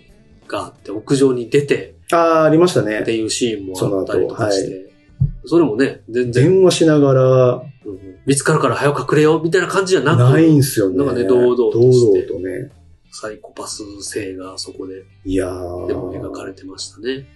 彼の中では、自分のやってることは、まあむしろその死にたい人に対して、うんうんうん自分は手助けをしてて、救ってあげてるっていう、彼なりの考え方の現れですようね。んって、えーなんか、言うてたというか、はい。ね、なんか、うーん、なんか、いいい、なんか理由付けみたいな感じでもあったんですけどね。うん。だからそこがね、そういうその、説明台詞ではなく、それもカーテン一発とか、はいはい。なんかこう、そういうちょっとした演出一発で見せるのはもう、この映画ずっとそういう感じなんで、そうですね。すごいなちゃとんと思キいャまラす、クターの作り込みと、そのはい設定とかもね、はえーしっかりされてましたね。うん美術というか、うん。こういう家住んでそう、こういう生活してそうっていうのがちゃんと、うんそこまで考えて描かれてましたね。そうですね。だうからんここで、まあちょっとその山内の、はいその、心理であったり、はい。考え方、い価値観、ちょっと、まあ触れていきたいんですけど、はい。まあその後、まあ、えー介護センターうんで、介護センターみたいなところ、まあちょっと介護施設というか、はい。で、えー彼はまあ働いたり、はい。えーしてるところがあったと思うんですけど。あれはまた、あれはまたさらに、あちょっと先ですけどね。そうですよね。はい。さらに前の話としてはいの、えー段階ですよあね。そこでサトシと出会うという流れが実はね。あるんですけど、はいまあそこから、まあそこもですし、はいで、あのーもっと遡るというか、映画のさもうちょっと最初の方で、はいえー YouTube に上がってる彼の動画を、はい。楓が見てるはい。あの動画で、えーこの山内は、うんえーなんか生きてていいことなんてもうあるわけないやろみたいなことを言うんですよ。うんあなんであると思えんだよみたいな。うんことを言ってたりもするんですよね。。うんうんでなんかその彼は、まずその世界に絶望していて、はいで、あの介護施設で働いたりするのも、まあ最初どういうモチベーションで働いたのか知らないですけど、うんうんそこでん、その、まあ生きるとは何かとか、い命とは何かっていうのを彼なりにもう結論付けたような気がするんはい。はいで。すよね。はいまあ、 2種類の人間がここには運ばれてくるみたいなうんうん。話をサトシサトシにしてるシーンもありましたけど、うんうんだから彼の中で、その命っていうものの、まあ、重さというか、価値っていうのは、あそこでまあ決定づけられたというか、で、まあ自分が、あーそれに対して、まあ、手助けというか、をすれば、まあお互いウィンウィンじゃねみたいな、ものすごい軽いはい、彼の、その、欲望の正当化だと思うんですよう。ん結局その後、彼は、まあどんどん、その殺人自体が、はいえー性的うん欲求、欲望の対象であるのが、どんどんその後出てくるんですけど、そうですね。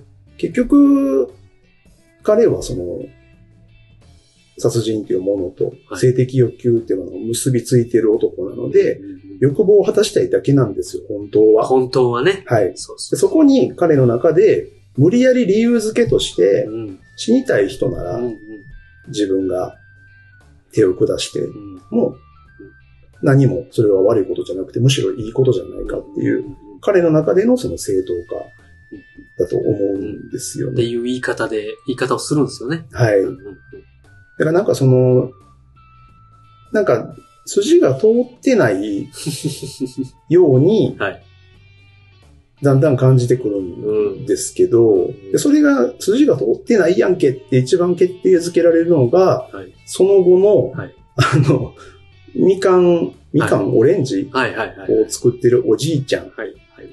えーまあ、島で出会う、はいみかんくれたおじいちゃん、うん優しいおじいちゃん一見ね、うんうんうん出会って、一見ね。一見ね。で、まあ、優しくね、はい。家泊めてくれる感じはで、いご飯ね、作ってくれて、はい。はい食べてて、うんうんなんか会話の流れで、はい。このおじいちゃん、蓋開けてみたら、はいとんでもないハレンチじいさんやったとい。やーね、なかなかの AV コレクターで。あれもまあ、うわ、日本映画やな、みたいな感じでしたけどそうですね。なんか田舎の島のおじいちゃんとかで、いないとかはなさそう、みたいなね。なんかいっす、うーん、みたいな。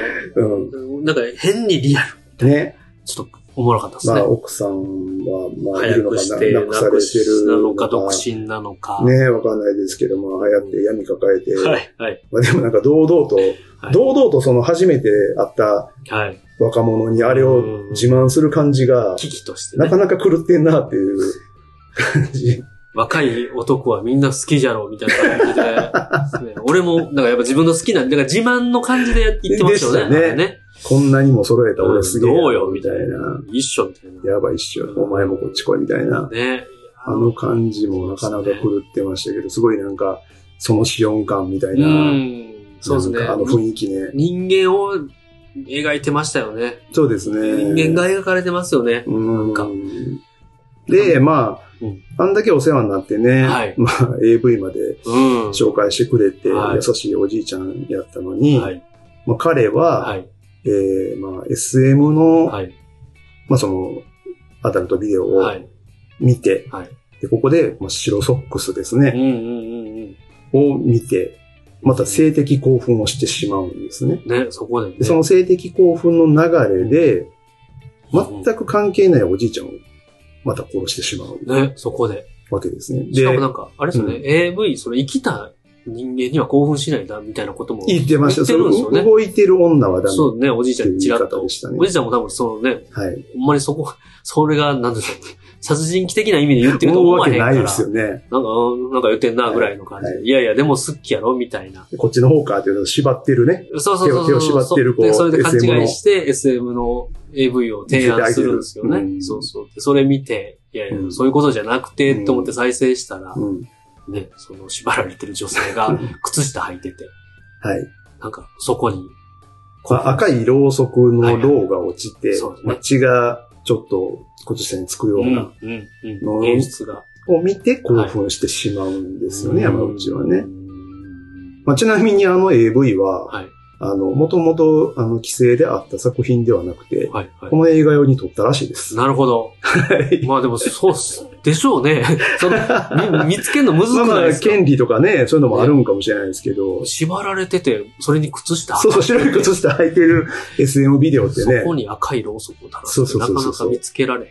そんだから見つける作業してって言われたら、なかなか大変やなと思いますね、その仕事。わざわざ撮ったとあ監督が言ってましたけはいはどい、はいはいまあそんな流れで、そこで、ね、なんかへ、サイコパス性というか、変態性が、こう、描かれますよね。性的興奮をそういうものに感じるというのが出うん独特とて、いうで衝動的に、はい。まあ、あのおじいさんをはい。殺してしまい、そのおじいさんに靴下を履かせてなんていう、まあ、かなり狂ったで、流れなんですけど、まあこれまでは、はいその要は死にたいと、はいはい自分で思ってる人に手を下す、うんうんうん要は手を貸してやってるっていう彼のその傲慢な、はいあー正当化だったのが、あのおじいちゃんは別に死にたい人ではなかったので、関係ないのに殺してしまってねる。、だから、助けてくれた。彼の行動ってまあ一貫性ないんですよね。ここでより崩れちゃうんですうんよ。だから、まあ、彼のその価値観って、うんそもそももう盗作しているし、うん、うん、もう理解不能っうん、うん。ていうのがこのあたりでもそ完うで全すね完全にはっきりするというか。うわ、こいつサイコパスや。はい。その、ただ、その、なん自分の性的な欲望のためうにんやってるだけのやつや、やばいやつやがもそうう、な目んでのす。当たりにす結るん局で、すよね。その殺人とうんうん。性的欲求っていう単なる彼の欲望なんですよね。うんで、まあそこにサトシが巻き込まれていくというはい。ことで、はい。第3パート、 ねようやくですけど、そうですね。はい。第3パートがもう、なん、ね、えー種明かし、種明かしじゃないですけど、そうですね、サトシの、まあちょっとナレーションも入ってくるような形で、えー、まあ妻とのうね、んえーまあ、なかなかちょっと辛い、うん。はい。見るのもちょっとしんどい展開になってきますけど、うんうんまあ、ナレーションで説明してくれる感じなんですけど、はい。まあ、ここはサトシ、はいお父さんサトシが、えー、まあその殺人犯、うんえー、を探すはいであったり、ななんでいなくなったのかってところそうですよねもそそうもですよそもねの。はい。で、まあ妻との、うんなんでしょうね、妻との愛の夫婦のあり方みたいなものを探すはいパートかなというふうに思うんですけど、第1パートでもその、楓、娘との会話の中で、はいね、お母さんがもあう、ーね、死んでいなくなってしまった、まあ自殺したっぽいみたいなね。ことはやりとりされてるけうんど、それがしっかりちゃんと描かれるんそうでね。すね。うんで、まあ、ここで、まあ、その ALS っていううね、ん。はい。うん、あの難病まあ難ですね病ですね。かなり重いうん難病を、まあ、妻が、はいまあ、持っていたと。車椅子やったり、一人ではまあ、動動かれへん、そうですね。はいご病気ですよね。うん。で、でまあ、ちょっとそういうしんどい状況が続いて、この時点ではでも、サトシはすごく妻を愛していて、妻のために、はい。まあ、こう、力を尽くしている感じなんですけど、まあ、徐々に徐々にちょっとやっぱり、まあ、辛くなってきたんでしょうね。そういう妻を見てるのも。ね、奥さん自体も元スポーツ選手とか卓球選手で、あそうですね。うおん。父さんは卓球やってたかわかんないですけど、なんかそれがきっかけで結婚してはったのかわかんないですけど、で、それがきっかけで卓球場をそうですお母ねさ。んとやってて、ね、アスリートやったそのお母さんが体が動かなくなるっていうね、ねアスリートやった人がああなるっていう辛さというか、このパートは、まあ、その、妻はい本人が、もう、自分からね、ももう殺してくれみたいなうん、ね、ことを言ったり、そうですね何言ってんねんって、生きの辛すぎて死もにたういすごくちょっと見るのがしんどいそうですね。パートにはなるんですけど、愛してるがゆえにその気持ちもはい。わかるし、みたいなね。だから、でもね、ここから、その、まあ、妻、奥さん自身がはい、もう、無理にでもね、はいこう、自分で、自分自殺しようとするんですよね。うんうんうんうんこう、ちょっと壁にかかってるはい。紐に首をもう引っ掛けて、うんうんみたいなことを、それをその、サトシが、はい。玄関からはい。パッと見つけるんですよね。帰ってきてね、ガラって、はいただいまって。でもすぐ止めないんですよね。ねえ。あれが、もうちょっと僕鳥肌やったんいでやすけー、ど。もう今でも思い出した鳥肌やな。うん鳥肌やな。あの、見つめてる表情。いや、もう、いや、もう、ね。もうなん、なんも言えないっあすの、ね。二人の演技。はい奥さん役のね、方もいや、すごかったですねす。ごかったですし。うーん本当にリアルで生々しくて、痛々しくて。くあの、まあ、あの時間本当にちょっと、そうですね。きつかったですリアルです、ね。けどで、まあ、奥さんが、こう、ちょっとね、バターンと下に落ちて、そうですね。でもちろんね、なんかそのカーテンみたいな横の紐では体全部支えきられへんかまあら、そねね心配というか、ブチってなって、なって、ベッドの下に落ちちゃうんですようね。んで、まあ、サトシが、バーと、そんなん何してんねんみたいで、助けに、まあ助けるん我に返ってでとすけいうどか。、で、まあ、その後うん、はい。まあ、妻のうんツイッターをはい。はい。階段でね、うんうんうん見る、見つめるシーンがあって、うんはい。あれもまあ、なんともう、ん。うーちょっと辛い。胸が締め付けられますよ。ですね。あの、AL- ALS のはい症状っていうのは、まあ、言葉も喋れなくなるので、うんでまあ、まだ多少体が動くそうですねな。ら、まあ、機器は使ったりとかして、えーそうですねまあ、SNS をやったりするってことがあって、まあ、これは実際に起こった事件が、はい。まあ、あの、参照されてて、はいあの、はい ALS、はい京都かなはい。京都の ALS 食卓殺人事件ってはいいうのが、はい。まああって、そこからの、まあ、インスパイアだとは思うんですけど、まあ実際そういう方がいらっしゃったんですよね、ツイッターで。まあ、難病のうん安楽死を求めるはい。はい。つぶやきをされてた方が実際いて、まあ、そこから引用してるんですけど、まあ、その、妻の奥さんのつぶやき、ツイッターを、まあ、見つめる、まず、サトシ。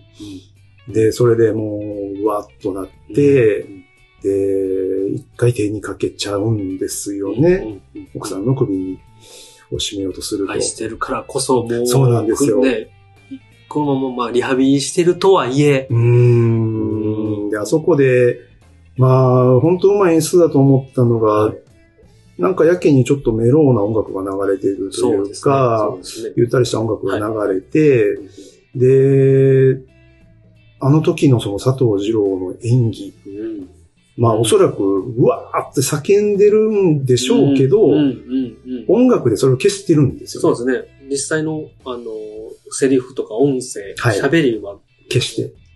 消えてるんですよね。はい。音楽がわーっとなる。まあエ静ヴァ、かエにヴなァるで安藤さんとかもちょっと。ああ、やりそうですやっね。たりする。ありますねれですよ音楽だけがちょっと、はいい、い音楽をチョイスして、だからエ、モーショナルなシーンをそうなんですよ。だから、音声なしに。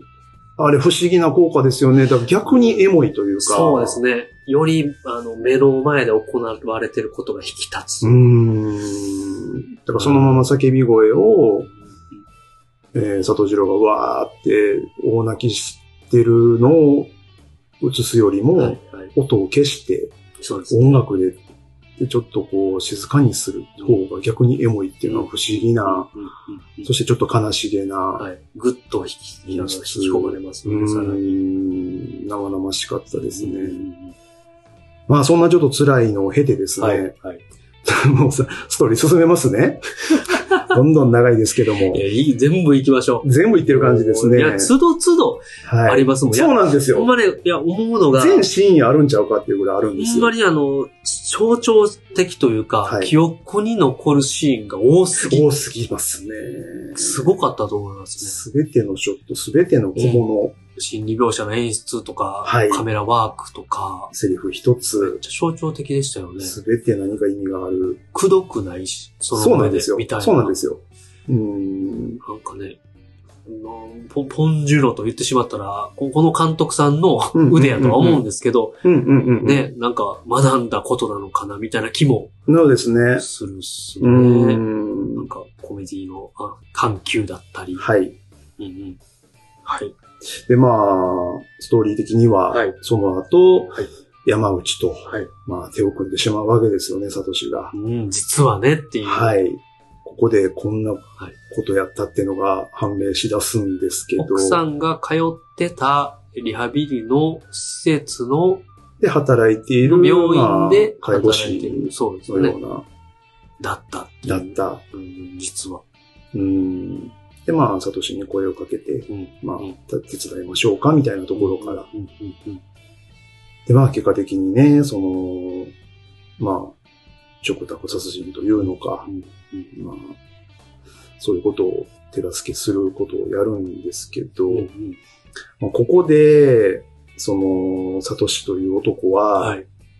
まあ、その冒頭にも僕は言ったように、はいもともとね、ちょっっとこう、うんまあその20円足りひんから万引きしたりと か、まあちょっとその、そもそもね。うーん、なんか、うー倫理観に、はまあちょっと問題があったり、なんで、なんて言うんでしょうね。まあ、モラルというか、そういう部分にちょっと欠陥がある人間というのは描かれていって、で、けど人情に熱くて愛情深い人で、なので、この山内の誘いにまあうまく乗ってしまって、奥様をこう愛するがゆえに、まあ奥様のね、苦しみをそうですね。なんとか逃がしてあげたいという思いで、まあま本あ本編でも言われてますけど、奥様がちょっと病気になって、はいね、付き添って介護とかはい。してる中でも、自分もしんどくなっちゃって、みたいなね、こともあったからう、んうんうんうんあんまりやっぱまともな精神状態とかでも、いや、そうですよなね。くなってしまってたっていうのもあるやよろうなとも思いますね。うーんなので、まあ、この時点でのサトシは、まあ、奥さんのことだけを考えているので、えー奥さんのためという思いで、ですね。まあ悪いことをするというよりはう、ん奥さんを救ってあげたいという楽思いに一し心てだあっげたとたいっていうね。思うんですね。うん自分では要せえへんけど、はいやっぱり無理だけど、みたいなね、はい。っていうとこに、まんまと目をつけてというまあ、この時点で、その、まあ、感じよですよね。最初に言ったそのダークサイドにうん片足突っ込んじゃうんですよ、まず。。で、あ、まあ、これもちょっと辛いシーンなので、あんまり長々話したくないですけど、はいその、奥さんに手をかけるシーンのですね、あの、卓球台の使い方ですね。はい、はい、はい。まあ、この卓球台、卓球っていうものが、この映画全体の、はい、まあ、本当にメタファーが詰まってるそうとですね。思うんですけど、そ,、の卓球台をこう、うん広げてるんじゃなくて、はい折りたたまれるうんはい。と、縦にこう、壁みたいになる。パーテーションみたいに。パーテーションみたいになはる、いなりますねで。そうなんです。まさしくね、パーテーションになっちゃうんですよ。そうですね。で、まあ、ままあ、さ詳しく、詳しくここはもうあんま長く言いません。まそうだ。あ、 そんな流れで、はい。えーまあ山内が、はいあーまあ、やってしまいまして、うんうんえー終わりましたようんと。はい、で、ここが本当に見事だと思います。最初にその、僕がその隔たり、はえい。ーダークサイドとライトサイドとか、善と悪と、その隔たりを描いてる映画って言った、その卓球台が折りたたまれた状態っていうのが、はい。パーテーションなんですよ。うん境界線なんですよ。そうですね。最初、サトシは、先言っちゃった。させ。 そうだと思って。最初サトシは、確かに。奥様が見えない場所はい。にいるんですね。はいはいはい。そうですね。うん、で、まあ、それは直接見れなうい、ん、見くたくないですよ見ね。たくないです。なんですけど、えーまあ、終わりましたよとうん言った後に、はい。えーまあ、またここもね、ほんと吐き気するほどもう嫌なんですけど、はい。山内はトイレに行くんですうよんうね。んうん。白い靴下を履かせてから。白い靴下ポーチから出してたの見ました見。ました。見ました。あれもまた嫌な感じでくるくる巻いた、 そうもでうす綺ね麗にジップロックに入れそうて、ですね。それを履かせサイてコ、パス感。で、お金要求しうて、ん。ただいと思ったんですか言うて。そう、有料コンテンツですよとそこでね、あーっていう言っね、て、あの、さっきの伏線が、はい。で、トイレに行くんですよね。うんまちあょっともトうイレ、そういうことですよ。わかりますもんね、見てるこっちは。そういうことですね。わーっでと、思いますよね。トイレに行ってる間にはい、サトシが、はい。そのパーテーションのはい。奥様側にはい。行ってしまうん見でてすしまうんですね。奥様を見見ちゃう見るために行ってしまう。これがうん、要は境界線を越えたっていうメタファーだと思うんですようね。んうんうんもう完全にライトサイドからあー完全にダークサイドに行った瞬間だと思うんですよ。そうですね。それを卓球台で表してるっていうことなんですよ。そうですね。確かに。ちょっと凄まじいなと思って、うん。卓球をこそうれ使うまか。でね、その、山内が、うんこう、手を下してるときは、うん部屋にも入れず、うんちょうっんとうんもううんうん。見られへんわと。まあ、それが普通やなと思いますよもね、う誰しもそうなりまあますそよ。もそも普通の況状況ではないんですけど、ああったとしたら、ようん無理やしう、ん。ね、その部屋に入ることとか見ることもうん。見、見られへんやろとは思ってたけど、うんうんうんうんみたいなね。うん。一致見に行っちゃうんですよね。まあ、もちろんそれは、愛があるからというか、ちゃんと最後見届けるそうですね。責任を感じたのかっていうのもあるとは思うんですけど、まあ、どうあれその、パ確かにーテーションの、はい。っまあ、要はあっち側に行っててしまうというか、いう表現なんですよね。そこからもう泥沼ですよ。そうですね。現サト実シはを、も現実を受けと受け止めてというかもう、はいその現実に自分がは入ったってことですう、よね。はい。っまさに。ていうのがあって、はい。で、この後、はい。またさらに、もう本当すごいなと思うんですけど、はいまあ山内がですうんうね、んえーサトシをその、はい。まあ、あの介護施設のはい屋上ですかね、はいに呼び出したのか、もうお金のやり取りがうんうんうんある流れで、はい山内がもう一度誘うんですよね。はいまたやりませんかと。うん。で、まあ彼なりの理論でうん、まあ、死にたい人をうん僕たちは救ってやるんだと。うんだからあなたの手その手助けが必要なんでうすん。うんうんまあ、当然、サトシは最初は拒否するんですけど、うんまあ、結果的にちょっと乗ってしまう。で、その引き金になはるい。言葉が、はい奥さん笑ってましたようんうん。っていう、ねあの山内の嘘なんですよね。嘘つくんですよね。うん。自分の。都合がはいいいように口八丁で。はい。はい。これ本当に罪深い言葉やったなと思ってて、まあ、嘘じゃないですか。そうですで。かつ、その奥さんが笑っていたという言葉で、サトシの心理としては、うんその本当に死にたい人に手をかけることは、救済であるってということが、うんうん彼の中にもう完全に決定づけられたんうんうんですよ。奥さんを救えたんだ、俺はと。うんうんうんということは他にも困ってる人にもいいことができる。彼の中で人を殺すことは悪いことっていうものが、いいことになった瞬間やったんですよ、あれが。で、山内に思い込まされたというか、乗せられてはい山内もこれ言ったら、はい。こいつ、はいサトシは、協力してくれるやろうっていうところまで見えてはい。言うてるんですよね。もうだからあの瞬間で、ダークサイドに両足突っ込んで、もうズブズブのところに行ってしまったっていう。いこの辺のなんというか、そうのん、境界線をはい。行くか行かないかっていうところのはい。トリガーの作り方が本当にうまくて、うまいっすね。山内らしいし、うん、まあ、サトシらしい決断、ダメな決断ですけど、うんはい。彼ならやるかもっていう、その彼の、その、正義感とか善悪のうん、ところを彼はちょっと無意識的に悪いことをしてしまうっていうのがこれまで描かれてるので、はい、はい。ちょっとダメじゃないですか。うんうんそれがもう、まあいいことなんやったら、じゃあそれもありやなっていうふうに振り切っちゃうっていうのが、、彼の純粋さだと思うんですよ。サトシの。まあなんともここがだから、サイコパスにはい、っ利用されちゃう。ていうすとぐこ利用、ろ、すぐっていうか利用されちゃう感じ。すごかったですね。そこ山は内も探してたんでしょうね。もうまさに探す。あそうだと思います。それもあったと思いかまかってるすしね。うん。ね。うん。一人では、ねなかなか自分の目的が果たせないっていうのがあったんでしょうね。病院で働いた時にもうすでにそれを目つけたんでしょう。目つけてた、うんやってたかどうかはちょっとわかうんん。ないけど、わかんないですね。なんかね、うん探して、その自分うん。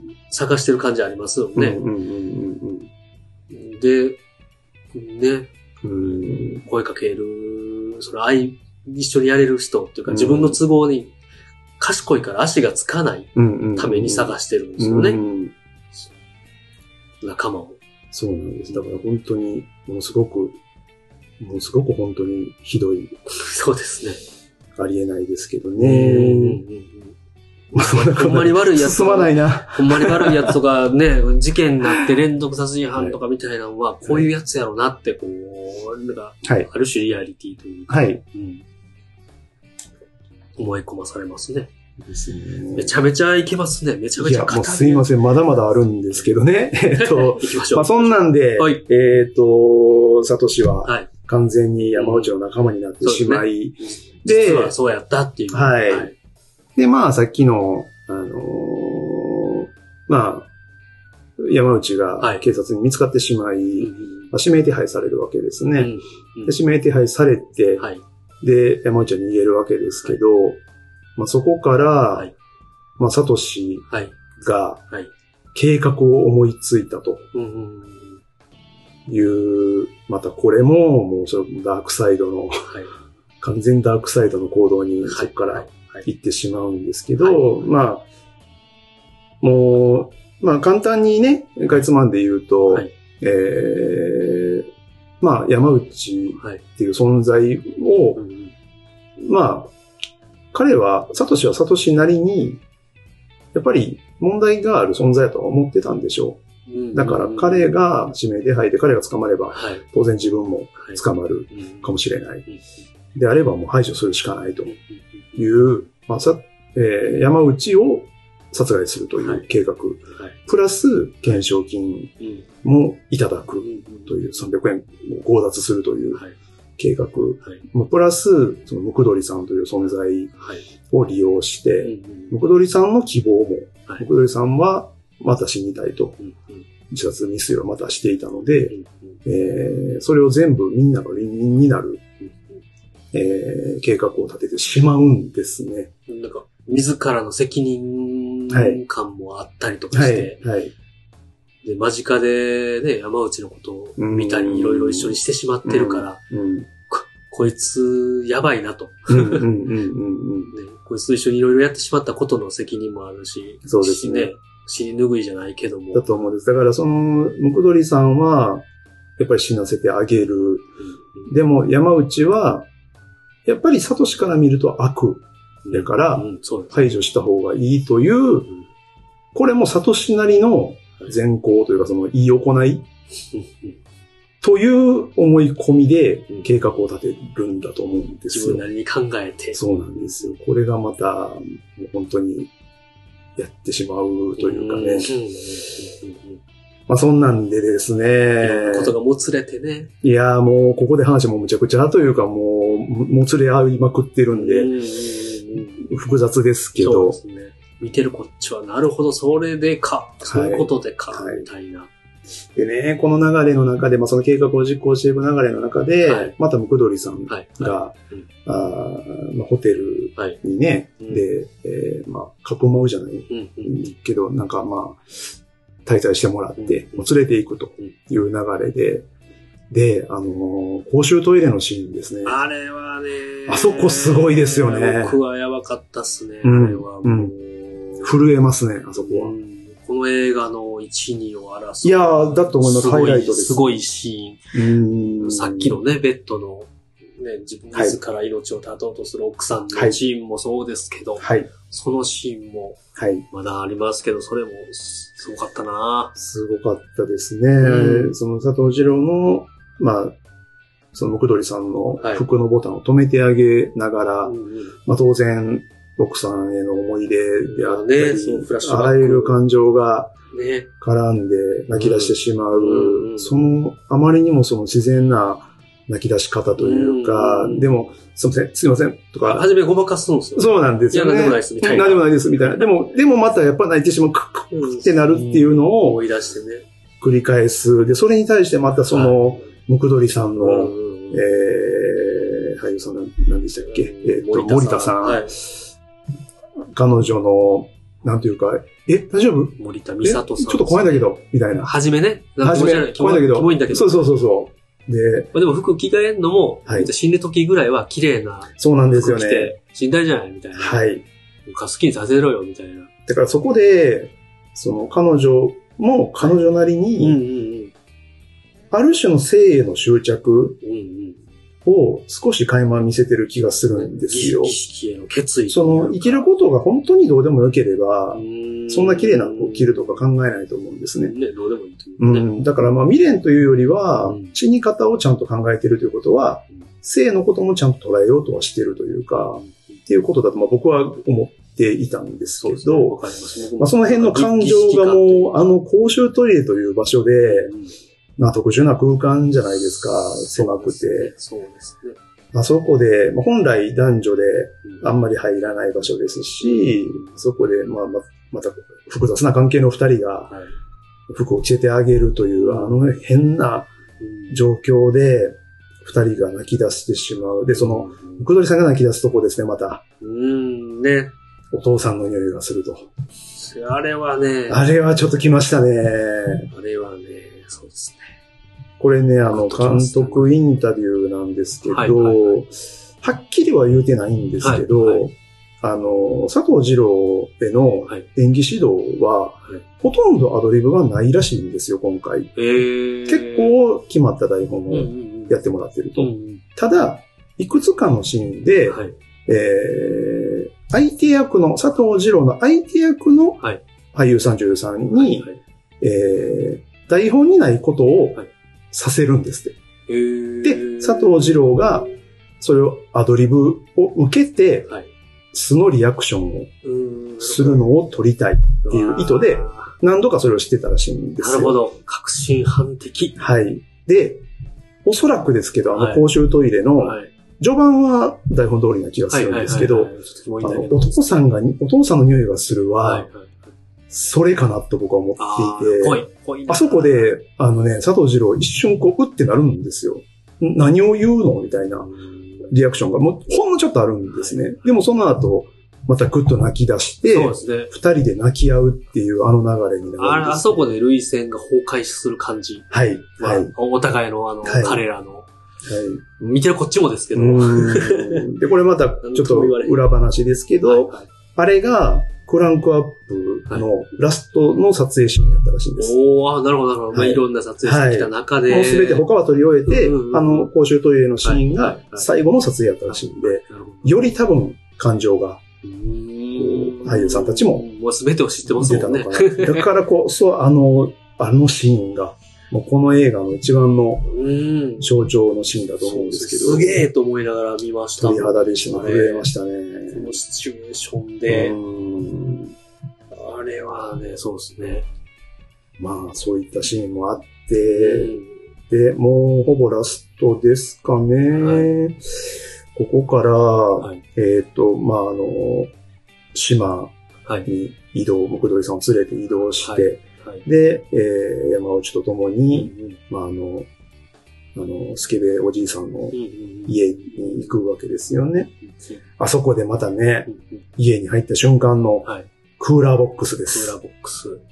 これがまたすごいですね。一つは血の跡がいっぱいついている。はい。それをパッと見、はいサ。トシが見て、はい。ギョッとする。うん、うわっていうね。で、横にははい二つか三つほうど、んまだ新品のクーラーボックスが置いてあるあんるんでですすよね。よね。で、まあ当然サトシはうん、このムクドリさんはい。用のうんものを用意してあると。うんいうので、ギョッとする。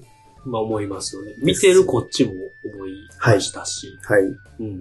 で、まあ先にちょっと話しちゃいますけど、はい。はい。このクーラーボックス、この後、えー、まさとしと、はいえー、山内が、まあちょっと揉み合いになる中でうんうんうん、蹴飛ばしちゃうんですようんね。うんプレモルが入ってるんですようん。ね。めちゃめちゃ入ってるんですよプレね。ミアムモルツが何本も入ってるんですいっぱい入ってるんですよ。氷と一緒うにん、キンキンに冷やして、キン冷やしてキくれンに冷えて上がるやつ冷やがしてくれてるんですよね。入ってるんですね。うん。これはすごいなと思いました。そそうので、すね。ここまで、その、言うように、その、序盤にね、はい。プレミアムモルツを、その20円足りひんのに買ってた、わざわざね。一瞬しか映ってなかったプレミアムモルツう、んここに持ってくるんですよね。ねえ、そうですね。で、かつはい、一度ね、あの、サトシが、はいえー、お金を受け取るときに、はい。ちょっと額少なくないですかって電話をするシーンあるじゃないですか。うんうんうんありますね。うんあの流れで、はいい、や、でももうちょっとお金欲しいんですよ、みたいな、はい。言ったら、はいえー山内が、はい今度酒でもおごるんで、みたいなうんうん。ことを言ってるんで言っすてよ。ますね、言ってます。言ってます。それも多分かかってると思うんですよ。んうんうんあれがそうやった。はまあ言ったら、死にたい人たちをネットで見つけて、い。はい。えーその人たちからお金をもらって、えー殺してあげて、はい。得たお金で、はい。えー酒でも飲みましょうよっていうね。その、山内は山内なりに、うまあ、ある時点で、んはいまあ、サトシはサトシで、まあ、悪い計画を立ててたから、はい山内を騙してはいるんですけど、山内は騙されてるんで、はいえー、サトシが山内のために必死になってくれてるとうんうんうんいうことで、山内が、いえー、サトシを認め出してたんですようね。ん弁当食いながら。うんうんうんあのあたりから、いその、山内にとっては、はいサトシが唯一の理解者だと思い始めたのかなと。ある種、そうですね。まあちょっとアホやなとバカにしつあつーも、うんね利用しつつ、うんそんな賢ないやろ、うんみたいなのもありつつも、うんなんかちょっと信用してる感じ。そうなんですよね。ねだから彼は彼なりに、はい。そのサトシに愛情を持ち始めていて、まあ、友情というか、うんうんうんうんそれがあのプレモルやったと思うとうん、うんうんこれはなんとそうも、ですね。その、ね、まあ、殺した後うの、ん。そこ、それ用のクーラーボックスと思わせておいて、うんプレミアムモルツをそこ入ってにるっていう入ね。れとくという演出はちょっともう鳥肌でしたね。でしかもそれをもうね、揉み合いの中でパッと見て、あって。そう、一瞬だけなんですよ。顔だけなんですよ。するんですよね。うん。説明しない。あって顔するんですよね、佐藤そう、さんはいはいはい、そうなんですよ。あれもね、すごいなとあ思ってれで、その、山内の思いを、サトシはサトシなりにそうですね。察した瞬間ってことだと思うんです。それでも、うん。ハンマーでまた殴らないといけないっていう、はい。あのなんとも言えない、そう、でそうですね。その最後うに、ん。えー、山内はちょっと殴られながら涙を流すんですよね。はい、は目にこうちょっと涙が浮かんでるんい。ですよ。うん。これは涙の意味はちょっとどう捉えていいかちょっと難しいとは思うんでなんすかけまどあ、、いろいろ悟ったような顔で、そんな感じでしたねで。したうね。ーん。ほっとしたのか、はい。多分そうですねいろんそれもあるかもしれないいろんですなね意味がうんあると思います。まあ単純に、そのサトシに裏切られたっていううん悲しみかもしれないですかもしれし、ないですしそういうあらゆる感情がそう含まれた涙だったのかなってうんういう、ん。あれもしゅあの象徴的なシーンだったなでした。ね。でもまさにそうですよね。あのプレモルはうん。完全にそっち側の境界線を越えたはい。男たちのその祝杯です。ねもう、悪魔の酒ですね。やし、それを見ながら、やっぱり、ね、すべてのケリをつけるために、ケリをつけるために言っても、しサトシは、お父さんはうん。うん。殺人犯を、ね、うん。猟奇殺人鬼、サイコパスではあるけれども、うん殺める決意でうんうんうん。手にかけてますもんね。そうなんですよね。うんうんうんうまんあ、とにかくもう、こうやって上げ出すともう、あまりにすごいそうですね。伏線だらけで。そうですね。初めの、初めのシーン。キリがないんです初めのシーン。ン、そうです。初めのシーン、あの、ハン、あ、そうです。ハはンマーね。い。ハンマーっていうか、あの、金槌を、はい。えー素振りしてる。はい。なんか練習してるシはい。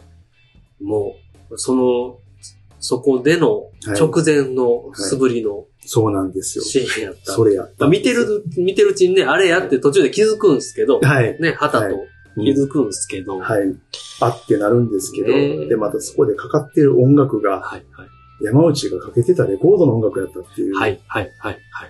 これがね、だからその前に、はいえーちょっとどの犯行シーンかを忘れましたけど、う他の犯行時にもはい、山内ははい音楽をかけるんですよ。それは他にも描かれていんはて、い、はい、で、あの、おじいちゃんの家でも、うんうんレコードで、あの、はクラシックをかけて、うんうん殺害、まあ、犯行に及んでるという、だから音楽まで、あそこで一致させてたっていうのは、ちょっと気づくと鳥肌ですよね。鳥肌ですね。うんもう一回見たいわ。いや、でしょ そんな言われたら。確かにそうやと。そうなんですよ。うんそっかそっか。はい。まあ、 まあそんなこんなでですね、はえー、まあ、実はまだ終わんないですからね、まだね。終わらないです。まだこれ終わ全らないで然す終よわらないんですよ。 これ終われんのかな、今日。実はお父さん、殺人、そのね、猟奇殺人犯、サイコパスを手にかけて、はい。ね。で、まあ一旦解決したかと思いきや、はい。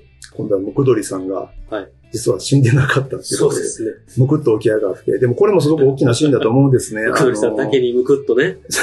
なんあだのか笑われへんわ、もなんかね、いや、 なんでしょうね。結構重たい、話だけしてたら重たいけう。ど。ね、そうそうそうそ結う。構なんかね、そう、でもそうなんですよ。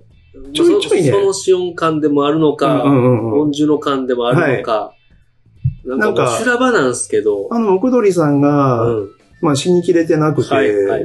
また起き上がってくるのって、ちょっとどこかユーモラスなね、ゾ取ンり、取りゾンビ映画方。そうそう。で、あの、佐藤二郎も、はいちゃうねんちゃうねん、そうじゃないねん、あかんねん、ちゃうねんちゃうねんってずっと言うてるんですよ。あのトーンでね、そのセリフを選ぶ時点で、あえてだと思うんであすえよ。てですね、ちょっうと、んなんか間の抜けたというか、あれがね、うんなんか、もっとシリアスな感じやと、はい本当にしんどい、怖いだけになるのが、関西弁やし、そうですね佐藤二郎さんやしそれもありますね。計画がうまいこと言ったと思わせといて、うみたいな、ね、ーん。カカカカみたいな、あかんあかんあ。の感じちゃうねんちゃうねうん。んあれすごいですね。そうですね。で、まあ、ムクドリさんがですね、はまあや、やっぱり殺してくれと。うんで、笑いかけるんですよね。はい、はい。で、奥さんの顔がフラッシュバックしてあそこね。これも結局さっき言ったその屋上でのシーンですうんね。奥さん笑ってましたよっていう山内の嘘なんですようね。ん。その言言葉がはい。彼の中でまた出てきて、はい奥さんの笑顔が浮かんでしまって、はい。あ、ここでムクドリさんに手をかけることもう、ん。これは救いでうんいいことをするんだっていう、そうですね彼の中でのその正当化うんする理由になってし、もう決定づけてしまう。肯定そしうてしまうんでですすね。よ決定づけてしまう。あの、えー多目的トイレで服着させてはい、あげて、はい泣き合った、はい。ね、言うたら同じような思いを、そうなんです。あそこで心をちょっと通わせたんで、ね、思いやりだと思うんですよね。そうですねムクドリさんへのそうです思いやりで手をかけるってうんういう、んうんサトシとしてのいいことを彼女に対してするということになっちゃったんだなっちゃったんですよね。狂ってる状況いやこでれやはやったらあかんことなのに、はい。もう、修羅場です。すごい狂ってるようなことが、ドラマチックに行われてしまうんですだかよらね。この一連のその後、まあ、えー、まあ、金を300は万い。を土に隠し、はい。えー、そしてまあ、ね、うん。えー犯行、罪をかぶせるために自分で腹を刺うし、ん。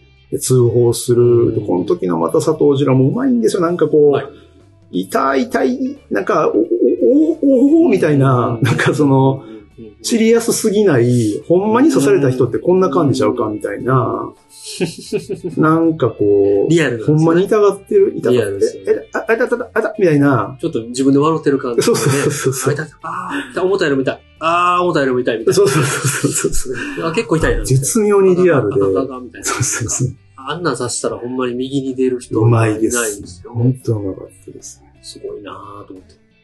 まあ、そんなんがありまして、計画通りなんですよね、実は。実はまあ、賢完いという全か犯罪をここで完了させたとうんうんいう感じで、まあ、その後、まあ、えー警察の聞き、うん。うん聞き込み、はいなんでしょう、聴取、事情聴取みたいな。そうですねうんうんうんに、まあ、つらつらとはい事情を説明して、まあ、ちょっとは疑われつつも、うんまあ、結果的にはですね、えーまあ、悪いやつを捕まえて、はい。表彰され、うん懸賞金をゲットするとこまでうん持っていって、うんはい。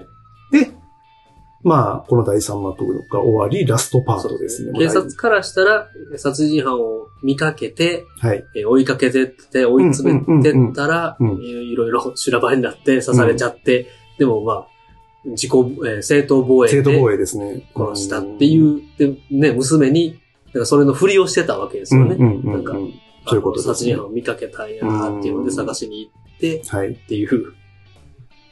で、まあ、警察もはい。うまく騙せて、はい。最終的には、えー彼は、懸賞金ももらって、そのお金ではい卓球クラブを復活、再開させるはい。わけですね。ここでラストパートに入るんですけど、はい。またうすごいなと思ったのが、は壁に、はい。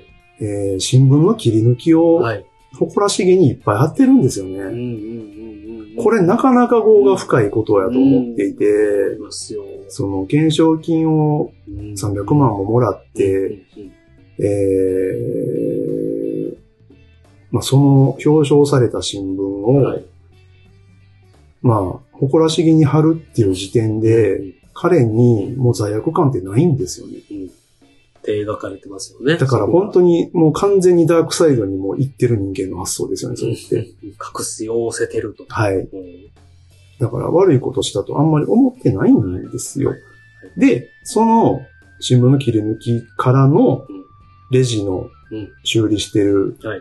レジの奥に挟まっていたはいコースターに書かれたはい。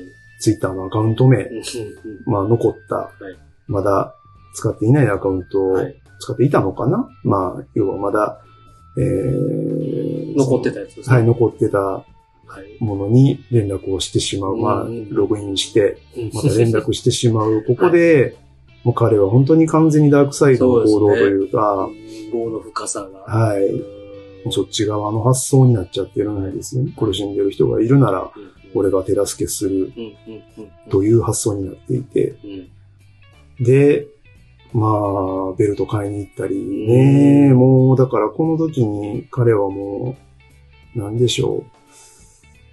まあ、もう完全なあちら側、ダークサイド側そうですね。で、もう戻れないうんという流れの中でう、んまあ、反面ですね。はい娘の楓が、はいまあ、ちょっと長い間、楓出てこなかったですけど、はいはいはい。ええまあ、ちょっといい感じに、あの、彼氏候補のやつとも、うんうん金山くんともはい、いい感じにちょっとなりつつあって、またホームランバー食べてたりね、うんちょっと。思わせ ぶりな、またあったり、あれそう当たりやったんで、ね。あのーうんうん当たりの棒をね、サトシが多分どっかで変えてきたんでしょうね。うんうんそれを食べてるんですよ。はい。お父ちゃんにもらった、ああいうて。はい。ちょっと、なかなか、深い。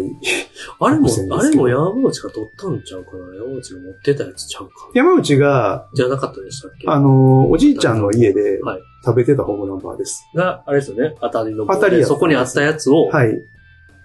最初だからお金を土に埋めて、うんうんうんまあ実際はそうですそうです300万が、ううまあ2世札というか、はい。まあ実際は6万やったんですけど、あのー、それをドリさんが用意してくれた。まあ嘘の札束を隠してる時に目印で刺してた棒がホームランバーのあの棒なんですよ。うんそうで、そう当たりなんですよ、あれ。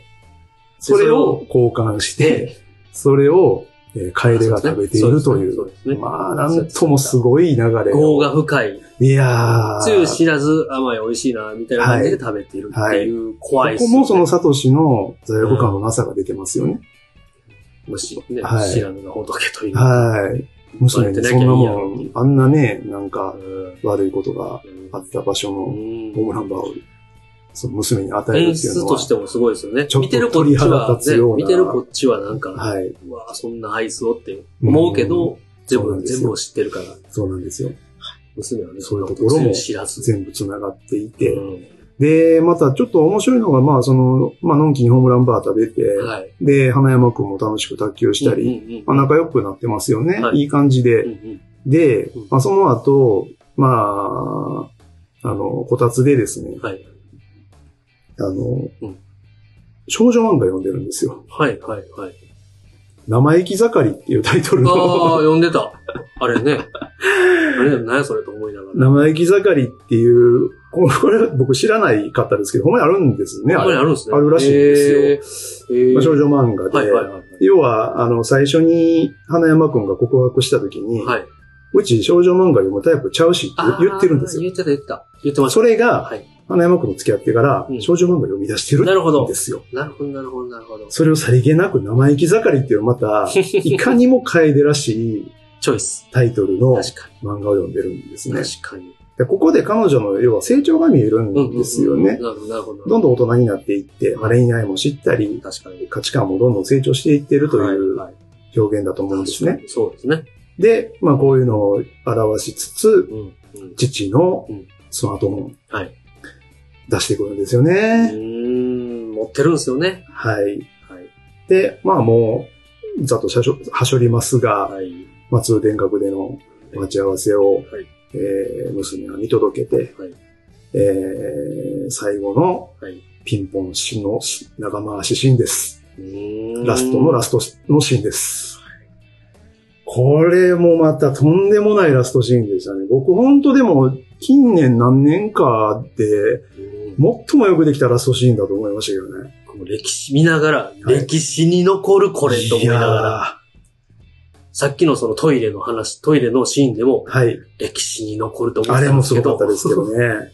いや、これはもっとやな。ちょっとすごかっちょっとすごかったです。ねラリー、ずっとラリーしてるんですたよね。りしながら、まあ、またね、会話のリズムがすごくいいんですよ、その。そうですね。ピンポンのリズム、まあ当然ピンポンしながらなんで、はいちょっと間が空く会話というか、はい。はいまあお父ちゃん買い物行ったん、何欲しかったん、これをちょっとゆっくりゆっくり喋っていく、うんうんまあ聞いて、でみ答えて、見つかったん聞いだよてね。、答えてみたいなのがうん、そのララリーしながらやるので、はい。絶妙のテンポで会話していく。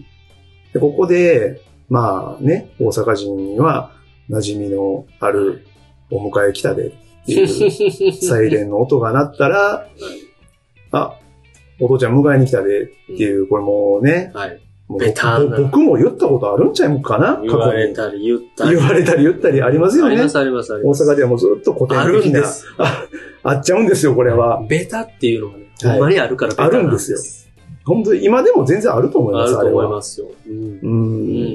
っていう、まあ、はい。ちょっとユーモラスなそうですね。のも入れつつ、はいまあ、娘の決意ですようね。ん。楓の、はい。まあ、判決断、はい。まあ、通報したんでしょはい。う。えー、で、そこでスマホをはいバンと出してうん、全部知ってるでと。うん。これもまたすごいと思うんですね。はいあの、スマートフォはいンというはいのも、今の時代において、要は、その人の人格はい、持ち主、スマートフォン、デバイスの持ち主の全てが入ってるっていう、今時代じゃないですか。あらゆる個人情報もやし、普段の行動履歴、はいはい性格、人格、全部わかるような情報がう、ん。そのデバイスってものに入っていて、うんその象徴としてスマートフォンをボンと卓球台の上にボンと出す。それだけではい、もう、サトシはさ、こ う、悟ってしまうんですよね。まあ全部もう、全部、あ、で、あ、バレ、全部バわかレってるわ。てるわ。うん。そのスマートフォン一発で。はいで、全部知ってるでと。そうですね。で、ここで、要は、楓はうん見つけた と。ようやくはい探し続けたけど、はい本当のお父ちゃんをうん。ついに見つけたでと。うん。で、決別をする。うん。最後、勝利 宣言。まあ、これも前にあったチュパチュパっていうそうで口すをね。言もわうし超て、冒頭にあった、はい、あれ、親子のやりとりをするんですよね。はい、そこから持ってきて、はい私の勝ちや、うん。何の勝負やねん。うん。で、終わるんですあよ。のあの返しもね、何の勝負やね。言い方というか、もう独特のそうでね。すね。二人泣きながら。泣きながらはいそこはね、もでもここう。で、はい。あの、ピンポンラリーのボールが消えるんですよね。そうですね。まあ、一回その、スマホをバンと出しはてい、全部知ってるでって言った時に、一回ラリー止まっちゃうんですよね。あのー、空振りしちゃうんですね。空振りして止まっちゃうんですよ。でもその後また何気に始まるんうん。ですよ。うんそこでボールが消えるんですけど、ここは、まあ多分いろんな意味があって、各々の解釈があるとは思うう。んまあちょっとシュールな終わり方そうですね。ではあるんですけそどう、ですね。まあ僕の解釈としては、うんまあもうシンプルに、はい。えーまああの勝利宣言というか、娘が、えー、楓が私の勝ちやって言った時点で、はい。まあ父とのある種の決別はい。えーもうコミュニケーションを今後取らない。まあう、ん当然そのピンポンラリーっていうのはコミュニケーションはの、い。はいまあ、はいは要は可視化というか、メタファーいですよね。。うんうんうんもう、カコンカコンやり取りする。それが、えーボールが消えるっていうことは、もう、その、やり取りがこれからもうなくなったというう、んまあ、シンプルな表現でもあると思ううんし、なるほど。あるいは、はいその、なんて言うんでしょうね、その、まあ、絆、はい親子の絆みたいなもうん。のがう、んうん。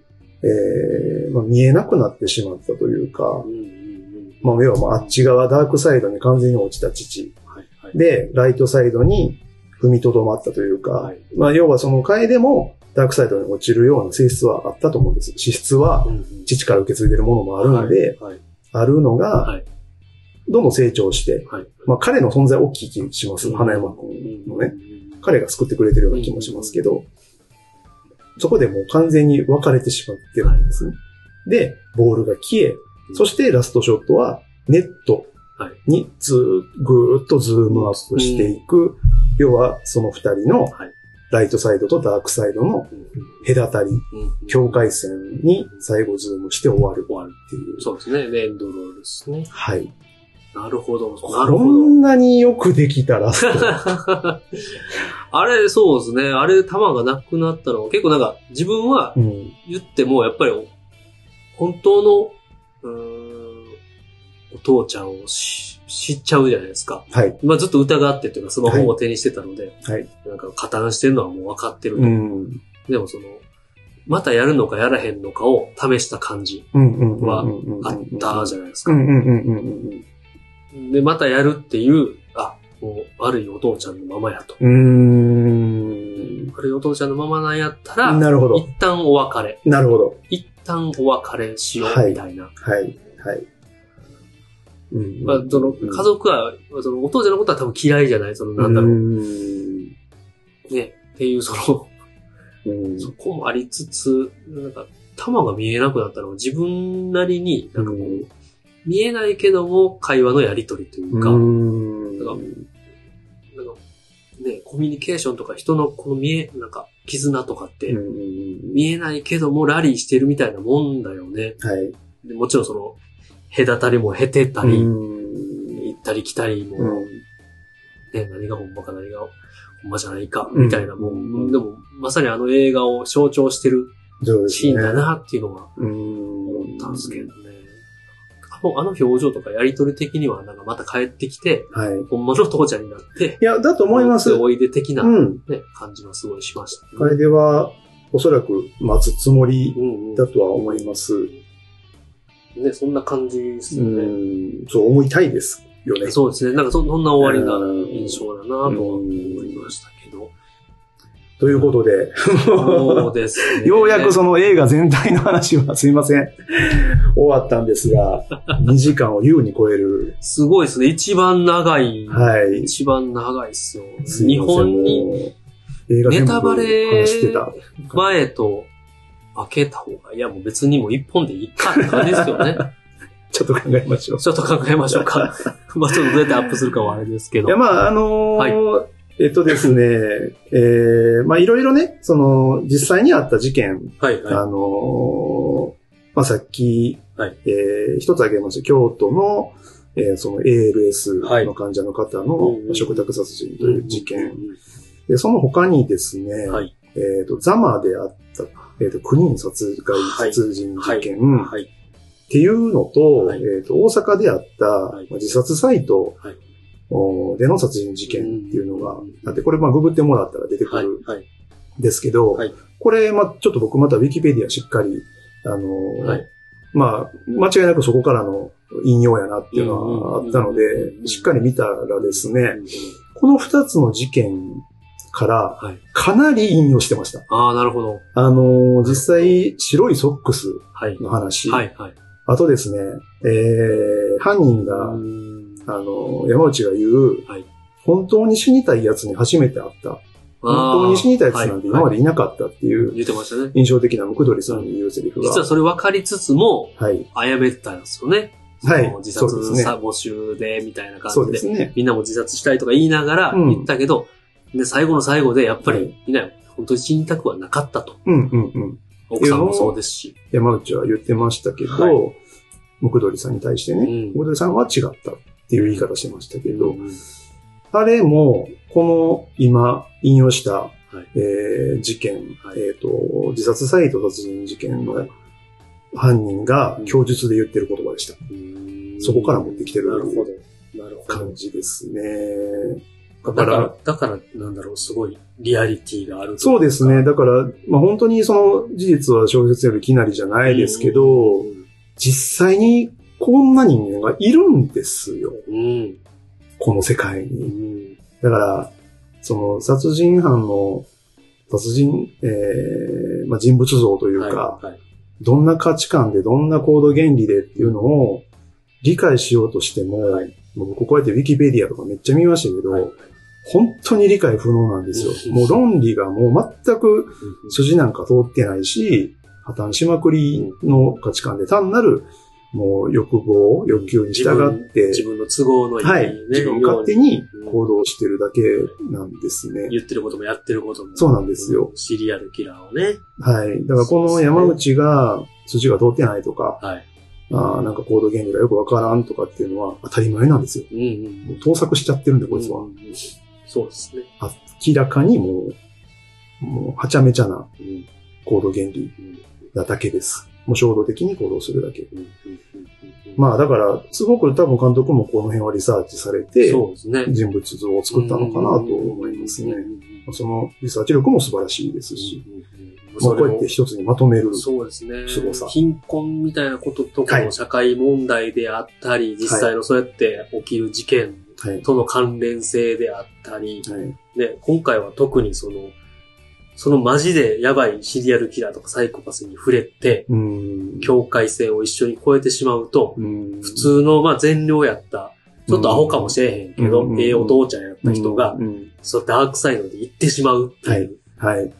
ね、その恐ろしさ、しかも帰ってこられへん、やっぱり。そうなんですよね。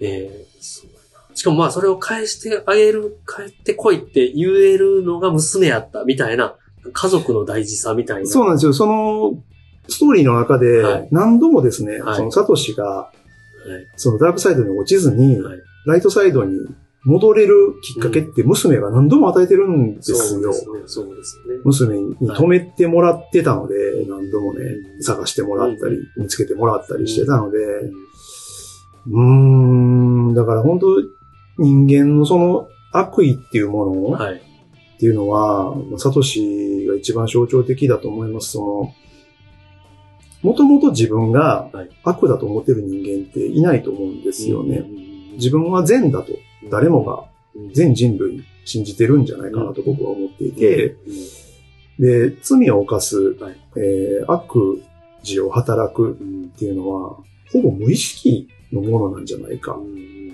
まあ、残忍ね、もう本当残酷な、こう、事件のニュースとかを見ると、はいまあ、なんという悪意の塊や、みたいな風に思っちゃいニューますスけどだ、け、そこ、まあ、氷山の一角というか、はいそこだけを表面だけ見るとね切り取ってそうですね。でも、その犯人たちは、全く悪意がないんじゃないかなって、ちょっと思って、まあ僕の考え方ですけど、まあここういうシリアルキラーというか、そうですサイコねパ。スね一線を越えてしまう人は、うん。だから結局このサトシのように、むしろいいことをしているっていうぐらい、自分を正当化して、実際行動に及んでしまうっていう、要は誰もがそうやってダークサイドに落ちる危危険って常にあって、その境界線ってもういつでも傍らにあるそっうていでうすね。そうですこね。とかなっていうのがこの映画の一番。言うてね、奥さんが健康やったり、卓球選手やったり、一緒に卓球場を建てた時とかは、はい。ね、全然多分何にもなかったです。その要素がないけどうんいざやっぱりこう、はい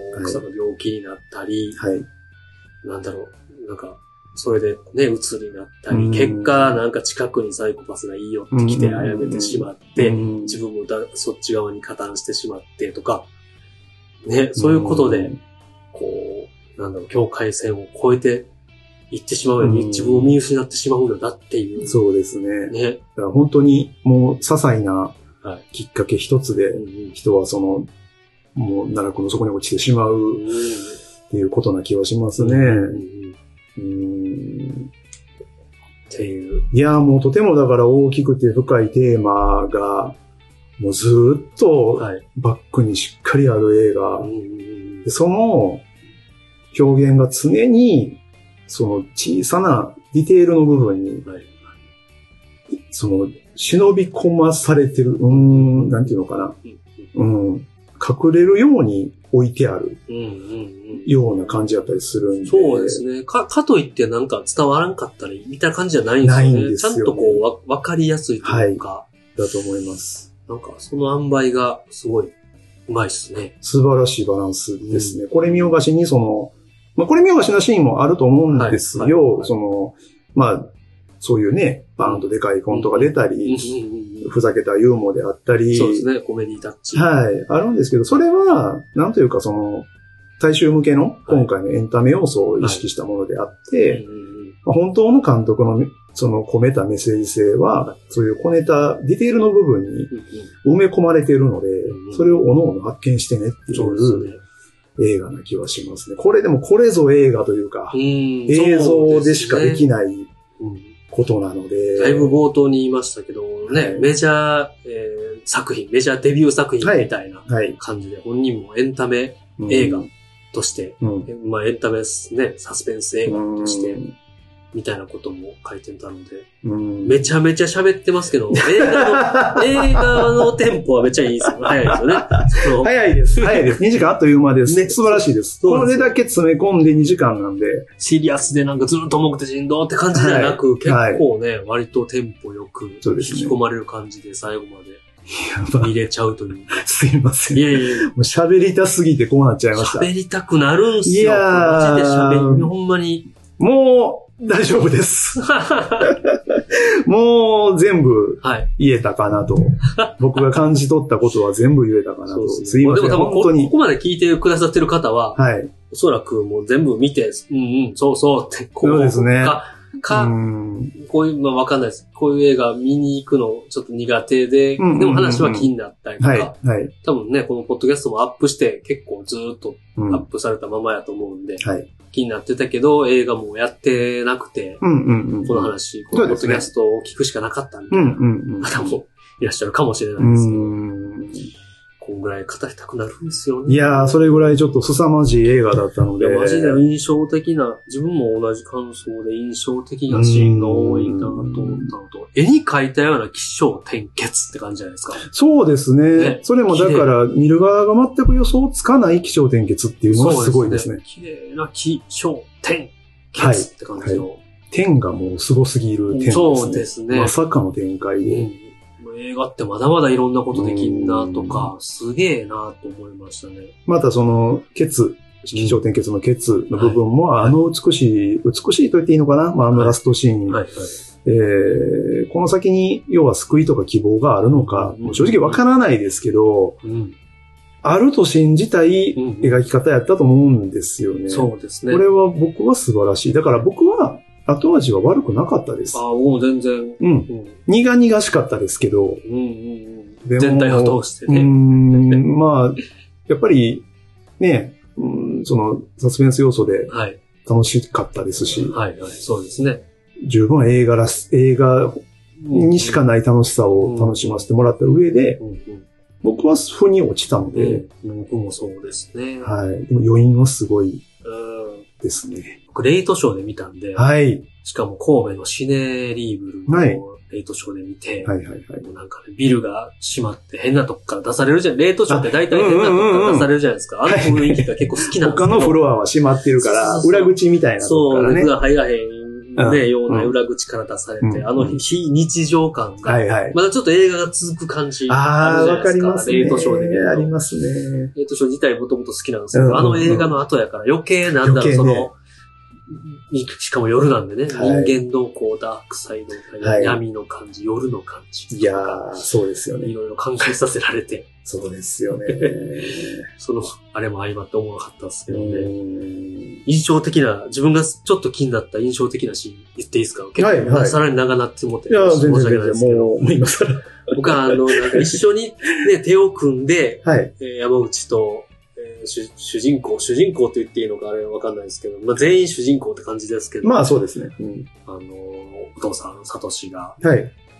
えー手を組んで、うんネネットカフェ、ネットカフェで、はいネットカはフェで狭い個室にい。はいはい。男二人はい。がいるシーンなんですけど、天井からこ、そううスライあドのそうしていって映す。ネットカフェの個室って俯瞰カメ上ラみたいな上から見えるじゃないですか。そう、あれうまいですよね。あれうまいですよね。うん狭さも表現できてあるれっし。てもう松下さんが言ってたように、あれも隔たりなんですよね。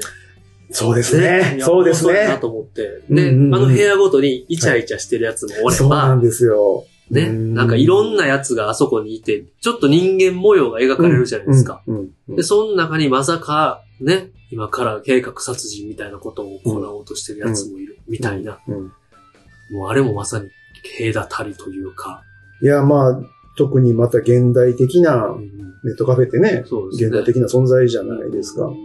なんかその人と人との距離感みたいなもそうそうそうのそう。の、まあ象徴ですよね。壁一枚隔てて、はいなんかでもそれぞれいろ狭んくなやて。つがおるみたいな。うんあれもちょっと象徴的だったなぁですね。で、またその中で、はい狭い部屋の中で、うんまあ、サトシと山内が肩くっつけうんて、うんパソコン見てって、ちょっと二人が近づいていってる表現ではあると思うんですよ。なんかね、心許し始めたう、んうんうんうん同じ意識を持ち始めた瞬間なんで、はじめ、この映画を見始めた時にはまさかっていうシーンですよね。そうですよ、ね。まさかお父ちゃんと、そうで殺人す犯ね。がグルやってうんいう。ストーリーの象徴的なシーンですよね。いいですね。いい、いいですねい。やいや、終わるそういう何でもないシーンなようで、うん。いや、その辺で構図とか撮り方とかもはい。あるなぁと思ってですね。なんか意味ないシーンあないあんんじゃまないり、であすかね。んまりなかったですね。こうんうんうんで見ながらもね、あ、の映ネットで死にたい人を探す。画は。かかってるしうんうんうんうんうんネットも隔たりやなとかもあるし。そうですね。うんうんうんね。あえてその、なんだろう、自分がバレないようにう、んサトシというそのスケープゴートじゃないけど、そうね。もし何かあった時のやつを探してたうんのもあるし、あの時点では罪被せる気好やきったまですよねんまやったと思いますしね、うんうんうんその辺とか。うん。あとはでも、その、ね、サトシも、もうやばいやつをうん、か開花させてもうたうんし、いろんなことの決着をつけるために、うんえーね、殺人犯さと誘って、うんえー大阪に呼んで、うんで、もともと、あ、大阪出身やったんや、こいつ、みたいな。はいはいはいはい。なんか東京の猟奇殺人犯って見た目がそうやけど、はいはいはい実はね、地元におったっていうのもびっくりやし、うん誘って、えー読んだ時に、なんか、猫が惹かれるじゃないですか。車ああ、そうでしたね。うんうんうん。それ、あのーね、山内が大阪に、えー東京で、その、はい。殺人、連続殺人してたけど、逃げ、バレて逃げて、大阪まで戻ってきて、うんうんうんうんえーその、また西成に来たうんうん。時に、なんか炊き出しのところそうそうそでうところで、車が埋めようとそうして。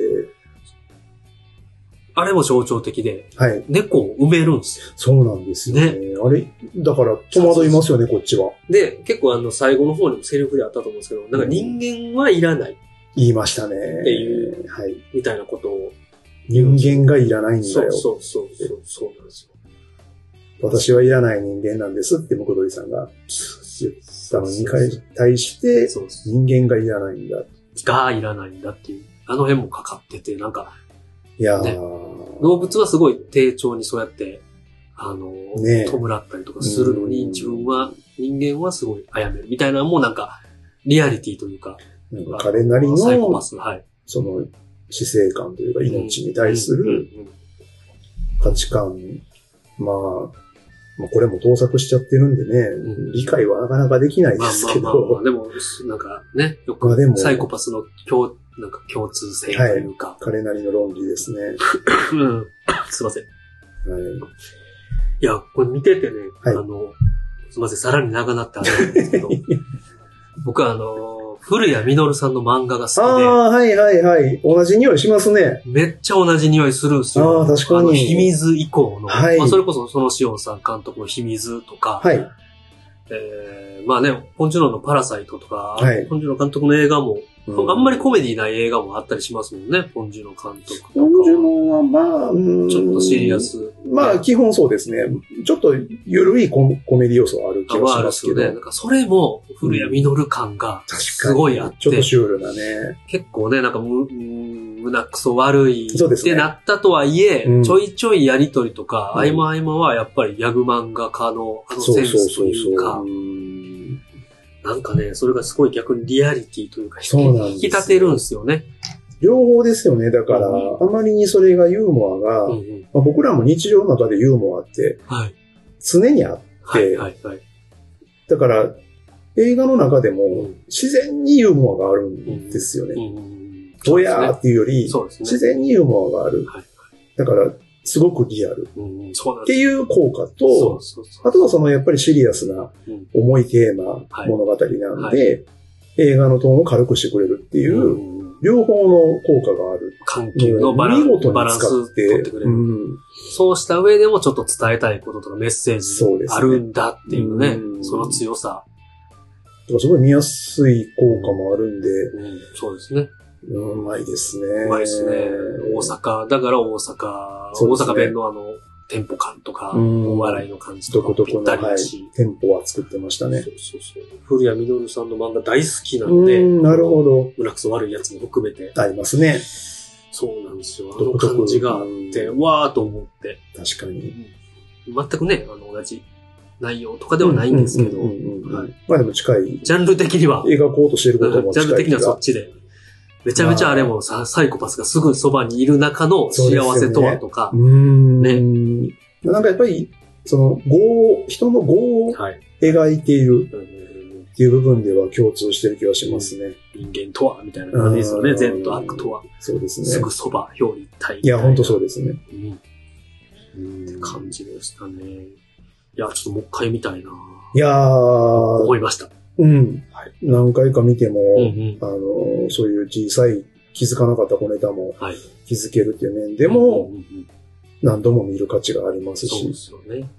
まあ、この映画の、その、しっかり奥にあるうんメッセージ性っていうのは、うんちゃんと自分も心に刻まないとなとう思うんうん映画ではあります。かつ、エンターテインメントとしても極上やと思います。そうですね。はい。映画、すげえ映画ほでしぼた。完璧です。いい、すげえ映画でした。考えさせられました。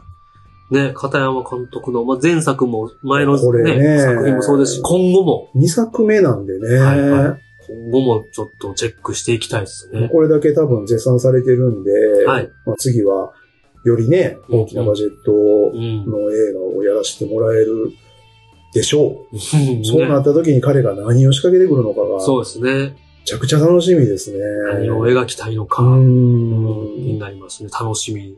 楽しみですね。ですねいや、本当すごい監督が出てきたんじゃないですかね。うんうんうんうん。すごいうな。んすごい人いっぱいいますね、マジで。いやー、本当に。 本当に本当に。いや日本映画はやっぱり素晴らしいと思います。はい。もうこれがだからやっぱりヒットしてほしいですし、うんうんうん世界にも評価されてほしいなっうんてうんうんうん思いますね。うんううんん。ほんまに。久々に、あの、ミニシアターというか、うんいや、別に嫌いじゃなく行ってたんですけど、うんうんうんうんなんかね、最近はほんまに、あのーエキスポシティの IMAX シアターが好きすぎて、うんあの楽しいですね。あのでかいのが好きすぎてめっ、ちゃ楽しい。そういうねう、ん超大作みたいなのも、まあ嫌いじゃないですし、好きなんうで、んそればっか見てましたけど、うん久々にミミニシアター行くと、また予告いい編です予よね告編とかで見たやついっぱいあるんいですよね。やーもうほんまに、なんかそんな、ほんまにこんな作品あるんや、みたいな。ああ、これも見たい。ああ、これも面白そ。いうろんな国のね、はいまたね。で、またこういう探すみたいなの見ちゃったらもう、そうなんですよね。全部見なあかんってなりますね。 どうしますもん。見たら毎回もう、感想まどあんどん ま長なあ、って。沼ですね。 マジで。もう、ねえ。こっち側とあっち側ですよ。もはい映画のダークサイドにう、もほんまに。足突っ込んでるどんんどん長なるし、もう、はいみんなちゃんと全部、全部聞いてくれんのかなもう聞いてほしい。というのもあれですけど、 エゴというかね、ないですけど。まあまあまあ。まあね、なんかこ、こまめに分けながら、そうで見てすもらえね。たらなと。本当そうです ね。本当に長くなりました。もういっぱい喋れるないやぁ。ー、ね。終わりましょうか。終わりましょうか。ねちょっと次の作品とかは特にね、決まってないですけど。現状ではまだ、そうですね。はい、またなんですけど、はいまあ、本当に次は気楽なやつ を、ええ加減やりたいです。まあまあ、そうですね。んまあでもちょっとこの探すが、本当にちょっと急に割り込んできたんで、うんうんうん。取り上げないわけにはいかないということで、そうですねまあ、自分で好きでやってはい。るので、見たら見たでこんだけ喋りたいですしね。ですね。だからはい本当ここまでね、今うん聞いてくださってる方が、はい。もしいればもはいう本当にお付き合いいただいて、 まあ申し訳ないもでう多す分けでども、、アップして、長っていう時点と、はい。あの、冒頭のネタバレなしの、はい。ネタバレなしは2、30分ぐらいで語ってんので、はい。はい。ね、その後これ全部ネタバレでこんだけ喋ってん ねや、こいつだっていう。ババレますもんねバレ、バレるうのーん。で、ね、それも感じ取っていただけたら。そうですね。さしていただければ。もう、察していただいてると思い ます。こんなとこっすかね。ですね。なんか言い残したことは、いや、も、ないうですかね。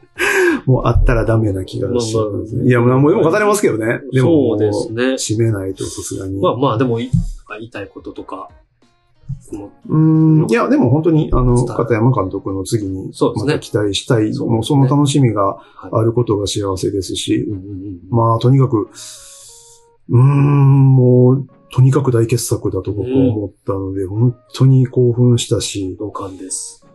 映画ってこうだよねっていう。ねえうん映画の良さでし。たね。ですね。なんか構成とか、演出とか作りもすごかったな。全映画がこういうクオリティでやってほしいぐら い。うーん。まあ、それはそれでね、つまんないかもしれないですけど。まあそういですねろいろあるからいいんですけそうどですね。。いろいろあるからいいと思います。本当に。はい。